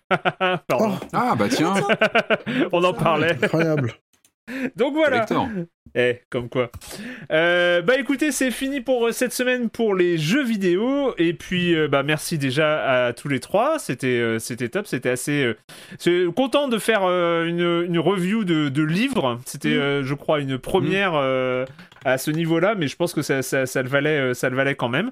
Et Pas puis, facile, hein, bah parce qu'il y a tellement de choses dans le livre, en fait. C'est difficile hein, de résumer un bouquin comme ça euh, Ouais. de façon rapide. Ah non, mais de toute façon, bon. le but n'était pas de le résumer, mais de donner possible. envie de le lire. Ouais. C'était, euh, c'était surtout ça, parce qu'on en a évidemment, euh, on n'a pas résumé les, les, les plus de 400 pages qui Ouais, le composent. Euh, mais là, c'est le moment de cette question rituelle à laquelle vous n'allez pas échapper. Et quand vous ne jouez pas, vous faites quoi, euh, Julie? Et ben moi, euh, alors en fait, je vais vous parler d'un livre que j'ai pas lu depuis des années, mais bon, j'ai euh, j'ai une raison pour ça. C'est le livre Tokyo Vice de Jake Adelstein, Ah, donc qui a ah bah été oui. publié aux éditions Marchiali et qui est Mm. un bouquin que j'avais bien aimé à l'époque de sa sortie, qui raconte euh, bah, vraiment l'histoire de Jake Adelstein, donc qui était un journaliste euh, âgé d'environ 25 ans, qui était le premier étranger à intégrer une euh, rédaction japonaise, donc euh, ultra prestigieuse, qui est celle du euh, Yomiuri Shinbun. Et euh, c'est intéressant parce que bah, il raconte un petit peu aussi le, le- le système d'entrée euh, ultra sélectif pour ces rédactions. Il explique que notamment euh, euh, il n'y a pas vraiment, euh, comment dire, comme on peut avoir en France, des journalistes qui par exemple commencent dans la PQR et ensuite vont intégrer des rédactions de, de- des, des grosses rédactions. Euh, de journaux nationaux. Là, c'est un concours un peu plus euh, type AFP où en fait à la sortie des études, euh, il y a un, grand concours euh, sur la base d'un QCM et donc il raconte un petit peu les coulisses de tout ça et comment donc il a été amené à travailler pour le service police-justice en se spécialisant donc dans il, travaillait beaucoup sur les yakuza et donc le crime organisé et le trafic d'êtres mmh. humains et c'est franchement très très intéressant à lire. Et si j'en parle aujourd'hui, c'est parce que ça va être adapté en série télé sur HBO Max. Et alors, euh, moi, ça, fait hyper longtemps que j'attends cette adaptation et parce que c'est euh, donc Michael Mann qui se charge de la eh réalisation du pilote. Et voir Tokyo la nuit par Monsieur Michael Mann, c'est un truc que j'attends euh, avec une grande impatience. Après, voilà, je, le, trailer donne envie, donc c'est diffusé à partir du 7 avril. en France, ce sera sur Canal+. Aux États-Unis. Oui, aux États-unis, ouais. En France, mmh. Canal+. Un, un, truc, un truc en Vice fait par Michael Mann, ça peut pas être mauvais. Voilà, j'ai envie de dire. Ça. Voilà, j'ai, j'ai hâte. Il est producteur exécutif sur le reste de, de la série. Ah, il est pas, il est pas en J 1 sur OCS, euh, Marius? Non, non, c'est Canal+, mmh. et il y a officiellement pas de date encore. Mais le livre est chouette. Eh ben, Marius, toi, euh, Marius, quoi euh, Eh ben, écoute, je vais prendre un manga, tiens, ça va changer. Euh, j'ai pris beaucoup de plaisir à découvrir la nouvelle série de Kyu Ayashida, euh, une mangaka qui avait signé le formidablement con Doro et Doro, qui est qui était une série. comment expliquer cette, ce, ce, truc de taré? C'est un, une série de science-fiction complètement barrée. Euh, elle est un monstre de dessin, mais vraiment dans, les japonais actuels, c'est je trouve l'une des l'une des plus barjots, des plus détaillées, des plus riches en termes de dessin. Et toute la série précédente était drivée par ça, quoi. C'était euh, il y avait un, crocodile géant qui, qui boue des gens. Enfin, tout était barge euh, et très cyberpunk. Là, on est davantage dans de la dark fantasy spatiale. Je trouve que ça fait un très bon euh, contrepoint euh, au côté très sérieux et grave de Elden Ring. Euh, où là, on suit un, un, un, jeune garçon comme dans un shonen, sauf que c'est pas vraiment un shonen, on est plutôt dans du seinen. un jeune garçon qui débarque sur une espèce de de cathédrale spatiale euh, flottante, euh, il tombe à moitié mort, il est sur le point de se faire bouffer par des pirates de l'espace, quand son sac à dos, qui s'appelle sac à dos, euh, prend le pouvoir et tue tout le monde. Et en fait, lui est une espèce de, de je sais pas, d'incarnation de la mort. Un sac à dos. Un sac à dos. Un, sac à dos qui... Euh, en ossement qui s'appelle sac à dos et qui lui donne des pouvoirs complètement euh, complètement irréels et, euh, et il massacre tout le monde, tous les gens qui étaient sur le point de le bouffer. Et, et, le, et le truc est entre l'ultra violence et le grotesque en permanence. Il y a un petit côté One Punch Man sur le côté héros qui est surpuissant et qui pète la gueule à tout le monde et demande où ça peut aller. Euh, avec une obsession pour la bouffe qui est complètement absurde. Donc tu te retrouves avec des, des, des anthropophages et euh, des discussions sur les spaghettis boulettes juste après. Euh, le garçon n'a qu'une envie, c'est de faire copain-copain avec la mort qui s'appelle Death, Death de la mort ou un truc comme ça. Enfin, c'est complètement grotesque. C'est formidablement bien dessiné. Et c'est très drôle, voilà. Il y a que le premier tome qui est paru pour l'instant chez Soleil, mais mais c'est fun. C'est très ça s'appelle instantanément Ça s'appelle Die Dark, mais pas Die euh, D-I-E, c'est D-A-I. Dark. Die Dark. Et de, tout, Q, tout, tout, le, le, tout, tout, le travail de Q Ayashida est formidable. C'est une grande autrice. C'est noté. Patrick, alors moi avec l'actu, euh, j'ai ressorti Max Payne en DVD. Non, je plaisante. Non, euh, j'ai vraiment ressorti, mais on va y aller mollo.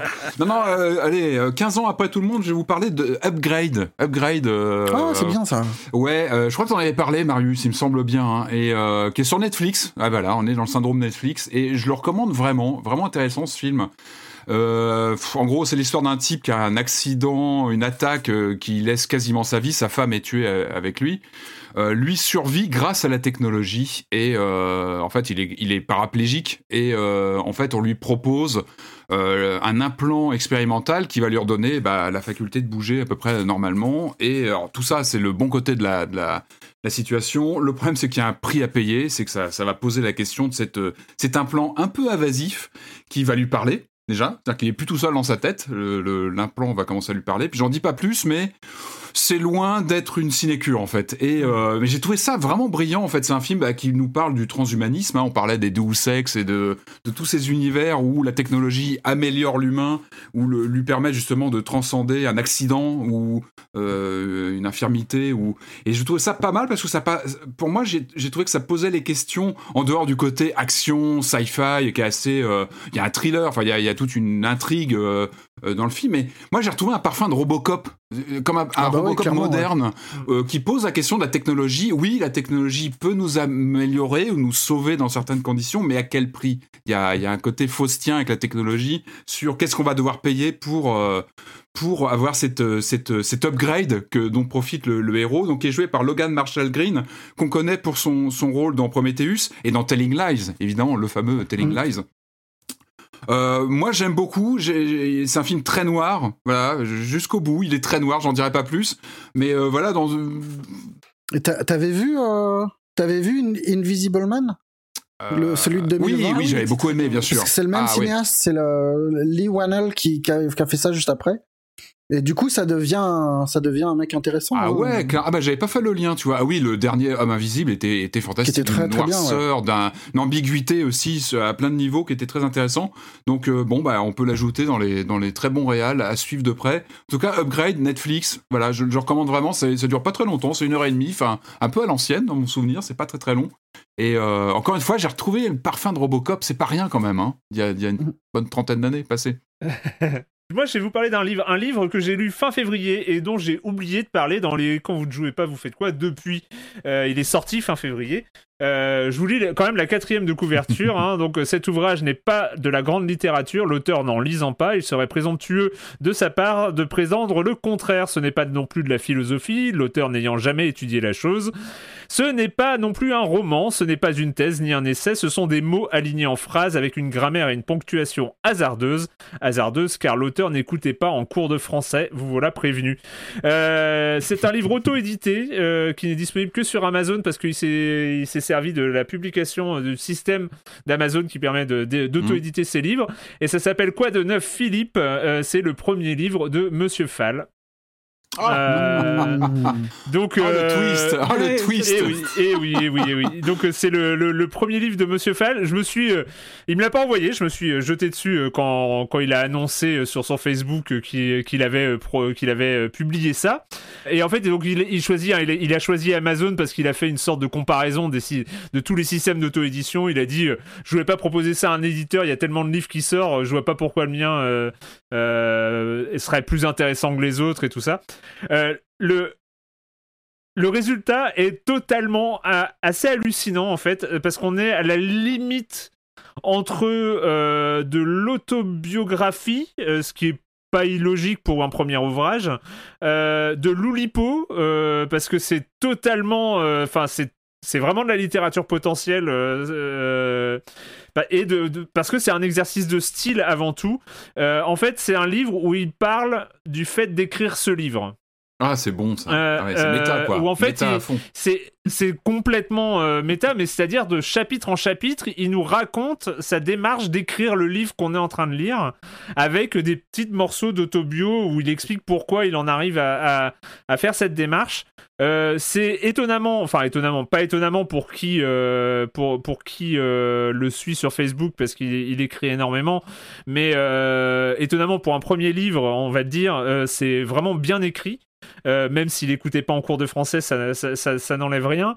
Et euh, après, je, je mets des warnings. Évidemment, j'ai un biais parce que je connais le bonhomme et euh, que euh, rien que le fait de euh, ma curiosité de savoir ce qu'il allait, euh, euh, ce qu'il allait produire comme écrit euh, suffisait à me, à, me propulser de page en page. Mais je pense que ça se lit. euh, ça se lit vraiment super bien. On arrive à la fin sans s'en rendre compte. C'est vraiment hein, le bouquin qu'on lit d'une traite ou deux maximum. Euh, c'est un petit livre hein, qui fait 70 pages où, euh, où voilà, il, a, annonce un peu la suite à la fin. Euh, mais euh, voilà, je voulais en parler parce que d'une part, je l'ai lu et euh, d'autre part, j'ai vraiment pris beaucoup de plaisir. Vous connaissez Monsieur Fall, donc voilà, vous connaissez le personnage. C'est voilà, c'est vraiment une proposition très très originale de sa part et, et ça vaut le coup. Et c'est donc disponible sur Amazon. Vous trouvez en cherchant Monsieur Fall, vous tombez dessus. Voilà pour, pour cette semaine. Eh ben, écoutez, euh, c'est fini. euh, c'est fini pour, euh, pour cette semaine. Comme d'habitude, on se retrouve la semaine prochaine pour parler de jeux vidéo sur libération.fr et sur les internets. Ciao Ciao Salut Bye.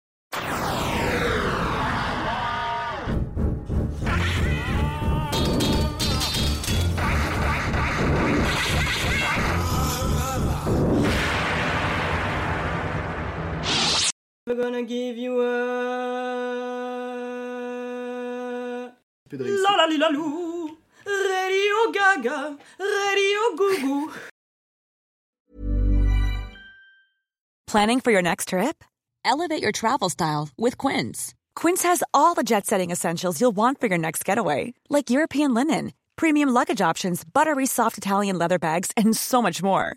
And is all priced at 50 to 80% less than similar brands. Plus, Quince only works with factories that use safe and ethical manufacturing practices. Pack your bags with high-quality essentials you'll be wearing for vacations to come with Quince. Go to quince.com slash pack for free shipping and 365-day returns.